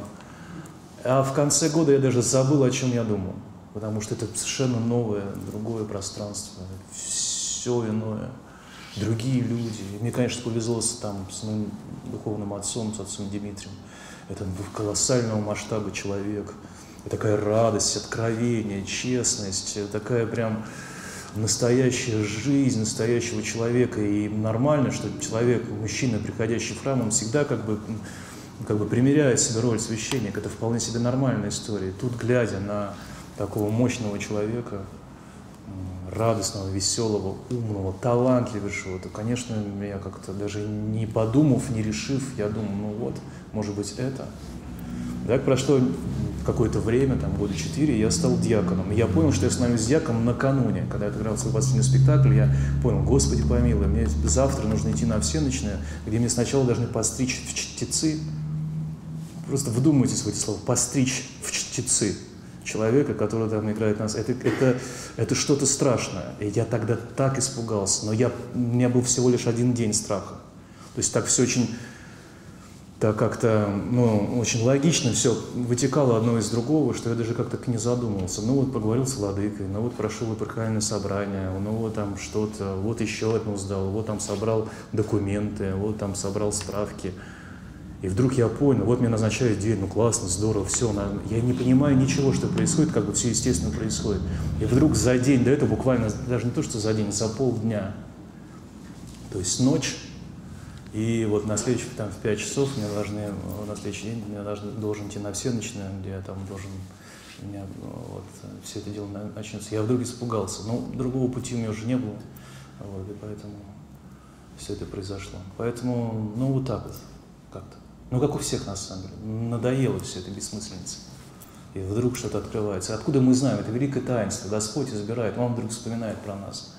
Мы можем сказать, наплести все, что угодно можем сказать про наши пути к Богу, о том, что мы думали, о том, что вот то-то, ах, вот оказывается здесь то-то, мы ничего об этом не знаем. Это таинство, а таинство слово «тайна».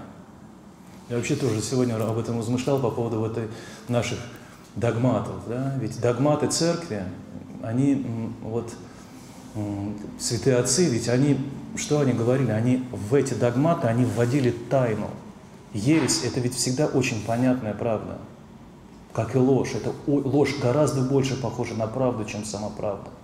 Правда антиномична, это всегда парадокс, это за и против, это какой-то синтез, это очень серьезное какое-то дело, да, чтобы эту правду выяснить. Вот святые отцы, они вот как раз вот открывали эту тайну, они давали в такие оросы, которые вот сплошная, одна сплошная тайна, они не обозначали правильную вот какие-то мысли, которые всегда будут ложью человеческой. Они давали вот тебе развиваться в этом. Ну как развиваться? Ты должен смиренно подойти к этому и принять, чтобы в этом как-то раскрыться, в этой тайне.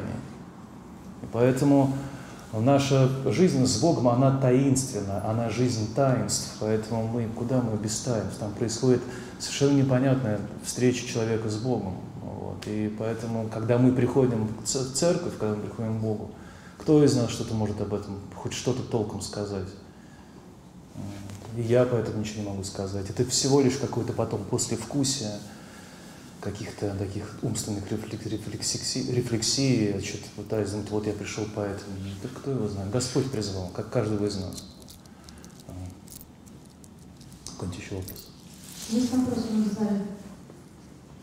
А вопросов больше хотела спросить, дочка, такое новое слово нашего времени, токсичность. Вот как вы его для себя понимаете? Вы его несколько раз тоже употребляли термин. А, токсичность, знаете, вот есть а, лукавство. И токсичность для меня одно и то же. Лукавство. Какая-то нечистота, вот какая-то какая выгода человеческая вроде бы ты все говоришь, все правильно говоришь, все как-то все, но за этим вот иногда ты понимаешь, что человеку, ну как бы, ну как бы это хорошая тема, или там хороший предлог его там показать себя, да, или человек тебе вдруг с тобой начинает ну, там говорить, там что-то такое тебе открывать свое сердце, а вдруг ты понимаешь, что он как бы манипулирует тобой, потому что ему приятно, да, чтобы я обратил внимание. И такая, такой вот разговор вот с этим лукавством, да, я вот выражаю таким словом токсичность, лукавство. Отец Андрей, когда мы объявили афишу о встрече с вами, сразу несколько человек, даже 3-4, э, написали ну, сообщение. Их очень смутил э, ваш недавний концерт э, в храме. Я вот процитирую. Кто-то назвал это модернизмом. Кто-то сказал, что совсем недавно какой-то был циркуляр, что такие мероприятия в храме проводить нельзя. И правда, мы очень привыкли, что спиной алтарем может стоять только священник. Развейте, пожалуйста, наши такие Да, ну все это ерунда. Во-первых, что мы играли, э, девчонки замечательные, играли прекрасную барочную музыку, которая сплошь, сплошь псалмы. Ну, здесь это просто полная ерунда, чушь. Даже, даже, я даже серьезно к этому э, ни- ни- никак не отношусь. Чем мы такого страшного? Какую хулу мы такую делали? А, Ну, это просто что-то такое новое для Да, нас, ну да? это, это, это, вы знаете, это вопрос из разряда типа, можно ли ходить в платках, нельзя ли ходить в платках. Для меня это одного порядка. Это такая же абсолютно вторичная история, на которой люди просто циклятся и говорят, и думают, что за этим какая-то они отстаивают какую-то правду. Какая там правда? Ну, спасибо.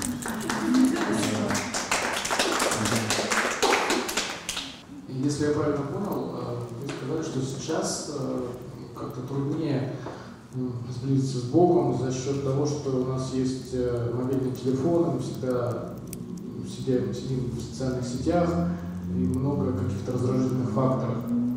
Вот. Но если посмотреть историю, вообще человечество всегда было тяжелым. Вот. Всегда люди работали там по 8 часов, воевали, вот, я как-то не думаю, что сейчас тяжелее, чем было раньше. Мгм. Мгм, мгм. Ну не, ну тяжелее. А я вам объясню, почему. Количество греха и соблазна, сваливающиеся на, на человека. Ну, пойдите, мы сейчас мы сядем все в машину или поедем к метро, да? давайте посмотрим на рекламные какие-то призывы или там на все, что будем видеть. Я заражаюсь, я не могу, я вижу, смотрю, ну там я, я там еду по рекламе или там везде, везде красивые, смазливые женские лица. Вы думаете, что раньше такого было много? Это так было меньше, что, что это было, что это э, и, и раньше такое было? Святые отцы говорили, что те э, люди, живущие в последних временах, а мы живем в последних своих временах, да, нам и не снилось, как они будут спасаться. Что, какие у них будут искушения. Вот те самые искушения. Сколько всего мы с вами собираем, так просто похотью, просто так пройдясь от из этого зала к метро. Такого не может, такого человек, на- ну, как такого не было 150 лет назад, 30 лет назад, ну, 30 лет уже, наверное, было в нашей стране. Ну, такого не было, поэтому, поэтому в этом отношении нам, в этом отношении нам тяжелее, и мы слабее. Мы слабее. У нас, вот мы, мы разбиты, мы, мы дойдем до дома, мы уже обессилены, потому что мы на все отвлекаемся. У нас очень много раздражителей. Вот. И они такие очень агрессивные. Такого раньше не было. Я практику проходил токарем. Ага. Вот. Ну, там болванка 8 часов крутилась. Она бесконечно. Да. И когда я выходил, вот тоже ничего не хотелось. Я поэтому спрашиваю, да, Ага. сейчас раздражители, они такие, ну, ну яркие, действительно, они всем понятны. Да. Но в тех профессиях, которые были, да, или в тех, э, ну, не слышно, вот, наверное, как их воспринимать? Еще раз. Наверное, наверное, как, как воспринимать. То есть, э, когда я практику проходил, да, на токаря, вот эти болванки, которые крутились постоянно, они доводили до безумия. Вот. И то, что ну, сейчас какие-то раздражители, да, конечно, ну, это и есть, кто с этим спорит, но по факту, может быть, и было так же. Да нет, но э, я с вами согласен и с вами согласен. Я согласен в том, что, безусловно, ничего нового нету. Все страсти одни и те же самые страсти, все искушения те же самые искушения. Но просто плотность их на сегодняшний день, но она растет, это очевидно. Растет. Она все больше и больше и больше. За это только год, за этот год локдауна, специалисты говорят, умные дяди говорят, что человечество прошло этап в несколько, там, в в 10 лет. То, что могло бы развиваться с этими онлайн всякими технологиями, да, за один год мы прожили 10 лет. Так все это скакануло. Мы же знаем, что это так. За один год вот так все ускорилось, так все спрессовалось. А святые говорили, что время будет, конечно же, бежать быстрее. А в чем оно быстрее? В обстоятельствах, в этих самых мельканиях а, событий. Поэтому оно будет развиваться, оно будет все усиливаться, оно будет, оно будет раскручиваться, оно все быстрее и быстрее будет бежать. А силы у нас не, не становится у, у каждого из нас и у человечества в целом. Сил становится все меньше и меньше и меньше. Там, вспомните э, там, воспоминания Силуана Афонского о том, как, что с ним было и вообще как они там гуляли, э, гуляли Масленицу или там Пасху. Воспоминания его, да, там, сколько они там, какую там яичницу из ведра э, яиц он смог себе сделать, когда был молодой.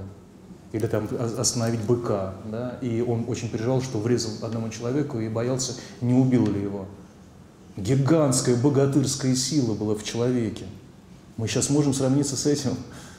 Конечно, нет. Поэтому у нас сил нету, а обстоятельства, а жизнь, она все усиливается. Она все агрессивнее, агрессивнее кидается на твое восприятие. Поэтому в этом отношении нам тяжелее. Но страсти одни и те же. Поэтому я с вами и согласен, с одной стороны, а с другой стороны, я вынужден с вами не согласиться. Потому что это уже происходит на моем веку. Вот я человек, который жил в то время, как многие, наверное, нас, когда не было Фейсбука или Инстаграма. Мне есть чем сравнивать. Ну, есть же с чем сравнивать. Больше. Да. А, сейчас много говорили по поводу того, что а, ну, то, что энергии, сил нету, там все остальное прочего, да? А, вот вы лично откуда черпаете энергию? Ну, помимо богослужения, причастия, там, ну, я имею в виду более какие-то такие мирские, может быть. Ну, в общем, такой вопрос, да. А, спасибо большое. А, семья, любящая жена, дети. А, конечно, в первую и в самую главную очередь. Семья, мы любим быть вместе. Мне очень приятно. Для меня это чрезвычайно важно, когда мы все вместе сидим, смотрим какой-нибудь там дурацкий фильм, едим чипсы, смотрим футболян, смотрим. Классно, здорово, вообще лучше не придумаешь. Говорим какой-нибудь ерунде, типа про футбол там, или про какой-нибудь там, не знаю, Птушкина смотрим. Ну, очень простые, самые нормальные человеческие такие, эти самые такие развлечения, но когда мы все вместе. Ну, какая-то в этом есть мы сейчас живем еще на даче. Такое впечатление, как будто вот, вот этот наш дом, прямо туда он там снимается с места и в поле куда-то выплывает, куда-то, из этого всего. Вот такое у меня бывает такое иногда ощущение. Вот, ну, в бассейне сегодня был. Очень простые элементарные вещи. Ну, фильм какой-то можно посмотреть. Книжку очень тяжело стало читать. Вот художественную литературу не могу читать. Читаю, в принципе, то, что нужно, и выборочно очень. Могу читать несколько книг сразу. Не потому, что я там как-то вот перебегаю, просто есть какие-то вопросы, какой-то вопрос, какая-то тема, которую ты так как бы на себя, себя, себя нагружаешь, что тебе может пригодиться. Поэтому я смотрю там разные там, источники. То есть просто так я не читаю. Мне гораздо легче, проще сейчас вот просто там, не знаю, послушать лекцию в машине я еду, слушаю лекцию какую-нибудь или там какую-нибудь что-то там вроде. А, ну, как-то так. Ну, в основном, конечно, семья. Семья, безусловно. безусловно.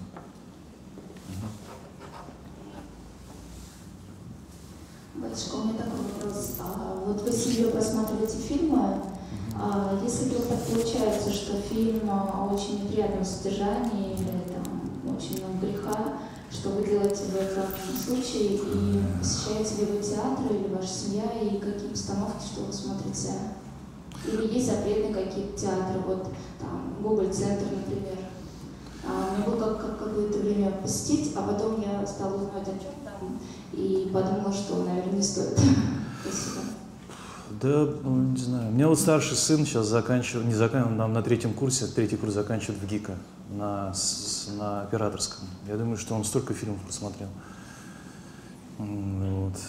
Когда мы смотрим какой-нибудь фильм, а фильм для нас выражается хороший фильм, там типа мало, мало целуется, что-то вроде, потому что везде же целуются теперь. Но когда все целуются, мы зажмуриваем глаза, начинаем мучим, чтобы ничего этого не видеть, и там перематываем. Но тем не менее мы как-то переживаем это очень серьезно, это как бы это, этот перевал переходим и дальше опять смотрим повествование. Но теперь все там целуются, все что такое. Ну как бы закрываем глаза, закрываем глаза. А, ну, какие-то, ну, конечно, какое-нибудь безобразие совсем мы не смотрим. Вот, такое прям тяжелое. Вот. А какие-то фильмы, ну, ну, моя, вот, к примеру, семья, мои дети выросли на фильмах Марвел. Я в этом не нахожу ничего ужасного и тяжелого. Есть, у каждого поколения есть своя сказка, вот прекрасная сказка, чем что там. Жизнь, смерть, добро, зло. Все так, как в любых сказках. Ну, просто такая сказка в этом времени. Ничего мне теперь закрывать на это, что теперь не смотреть на что-то. когда там происходит какая-то история, ну, там какая-то сомнительная, мы можем промотать, и так все смотрим. Вот, но сын-то у меня вот в Авгике учится, очевидно, он смотрел все кино, которое можно было смотреть, и которое нельзя было смотреть. А другой сын, например, сочинил сейчас пять песен рэпа, которые мне дал послушать, по любимым книжкам, которые он почитал в- на, на, этом на карантине. И я так сначала очень разволновался, он все это ну, на свой день рождения презентовал прям специально, заморочился, с музыка там, все это, вот вся эта штука, и текст такие хорошие, проникновенные. Я так как-то прям сам разволновался, потом подумал, с другой стороны, ну, как здорово. То есть они не, не, не, не Маугли, знаете, есть такие церковные Маугли, которые ничего не знают, и все такое. Они нет, у меня социализированные ребята, слава богу. Я почему спросила, потому что один из батюшек, мы у него маленький дети дошкольного возраста, три ребенка. И он сказал, что когда у нас будут дети с мужем, да, чтобы мы очень аккуратно а, подавали им всякие э, мультики. И он стал приводить примеры последнего там времени мультики, которые в кино рекламируют, ну, и вот сейчас, да. И а, он сказал, начал пересказывать сюжеты, что как сейчас запрограммировано в этих мультиках, что мальчик это слабый, он там периодически плачет, например, девочка властная, командует, то есть как ориентиры переворачиваются, и дети с а, грудничкового возраста уже это впитывают. Чтобы вот, Ну смотрите, вот, вот мои дети, вот поколение моих детей. Гарри Поттер, Властелин колец, ну из таких больших эпопей, серьезных таких мифологем таких, да? А, Хоббит, ну это в принципе одно и то же. Что в нем, в, в этих трех фильмах плохого? Это замечательные фильмы. За, за, на, к примеру, там «Властелин колец» и «Хоббит» написанные э, христианином, Толкин. Гарри Поттер, замечательная сказка. Что там такого дурного-то в ней? Что, что там есть какие-то маги, а что в других, в других сказках что-то как-то по-другому происходит? Я не знаю, фильм сейчас вышел «Душа». Ну, хороший фильм, мультфильм. Что нам искать как, какой-то ужас каких-то всех, этих- всех, всех, всех этих историй? Потом, понимаете, ну, как бы, ну, ну, слава богу, у нас нормальная семья, понимаете, у нас папа нормальный, он может сказать слово, я могу сказать слово, я могу сказать твердо что-то сказать, да, мама вот так все как-то вот сглаживает. У нас, у нас нормально с этим делом, мы понимаем, что такое правда. Мы знаем, как это бывает. У нас их не смутить какой-то ерундой там на, на, этом на- в, в телевизоре. Это нужно зомбироваться, чтобы смотреть какую-то чушь, зомбироваться, зомбироваться, смотреть, смотреть. Они довольно-таки нормально, хорошо рассуждают, там общаются. Они втроем, ну, посмотрели кино, какой-нибудь там мультфильм. Ну да, у них есть какие-то их детские какие-то штуки, которых я даже уже не понимаю. Какие-то танки с глазами, там мы их как-то, мы их троллим со старшими детьми, троллим все этих там у, у- у младших. Ну и пускай смотрят. Ну что там в этих танках с глазами может быть ужасного? Пускай смотрят, ничего страшного. Они посмотрели, потом вышли, поиграли в футбол втроем, нормально, покричали друг друга, там что-то по, по- по- возмущались, там как-то сбросили, вот и все, слава богу. Ну и что? Очень много разной интересной всякой продукции, э, Ну, вот которую что, смотреть. а, Мультик Машенька, который- пожалуйста, время нашей встречи заканчивается. Задам последний свой вопрос. Мультик Машенька мы не смотрим, это дурацкий. дурацкий Ну, вы сказали, что по мультику Машенька... Ну, отвратительно, это же понятно, что можно не смотреть. Ну, это отвратительный, отвратительный мультфильм. Капризная девочка какая-то, бред какой-то. Это, даже неинтересно смотреть об этом. Ага. Да-да, простите. Ну, В первой нашей А? части ну, не. Ну, злобная девочка, которая рулит хо- хорошим добрым медведем. Я вам рассказал вкратце, что там происходит. Очень популярная. Отец Андрей, в первой части вы сказали, что есть всего лишь 2-3 человека, которых вы можете слушать, смотреть. Вот мне очень стало любопытно, если можно, поделитесь с нами, пожалуйста. Но есть такой блогер, философ украинский, Андрей Баумейстер. Я вот его очень, мне, мне очень интересно то, что он говорит. И, вот. Есть такой человек Питерсон, такой, знаете? Джордан Питерсон, да. Знаете, да? Отлично, мне нравится тоже, так как он перекликается с Франком, так как я, я тоже его люблю послушать. Из, э, из таких, ну, наших, что ли. Ну, и некоторые выпуски мне нравятся не Познера, там очень хорошие, интересные гости. Но этого достаточно, это более чем достаточно. А Михалков? Михалков? Нет, я, к сожалению, ну так как-то не, это самое, Ну, не вот привел. Лиссабон, это же Нет, я не, не смотрю это. Я люблю такие образовательные, что ли. Вот образовательные, не, не публицистику, а вот образовательные. Вот я люблю узнавать. А публицистики я как бы не, не очень люблю. Вот это все насущное. У Познера, которая передачи, ну, как-то... Не Познер, еще не, не Познер. Это другая история, там интересные люди, да, художники, э, э, а, самое, да, люди, люди, творчество, искусство, да, бывает очень интересно. Ну да. Ну, конечно, мне интересен путь творческого человека, потому что путь творческого человека – это такой суммированный образ в жизни каждого из нас. Потому что творческий человек ищет истину, красоту, идет к ней. Мне интересен путь. Мне всегда очень нравились а, автобиографии читать, мемуары. Смотри, как человек жил. Себя сравнить с другим человеком. Конечно, интересно. Мгм. Завершаем тогда, давайте помолимся. Давайте. Христос воскресе из мертвых, смертью смерть поправ присущему гробе живодрова. Христос воскресе из мертвых, смертью смерть поправ присущему гробе живодрова. Христос воскрес из мертвых, смерти смерть, убрав присущим гробе живого дрова. Слава Отцу и Сыну и Святому Духу, и не присно, во веки веков. Аминь. Господи,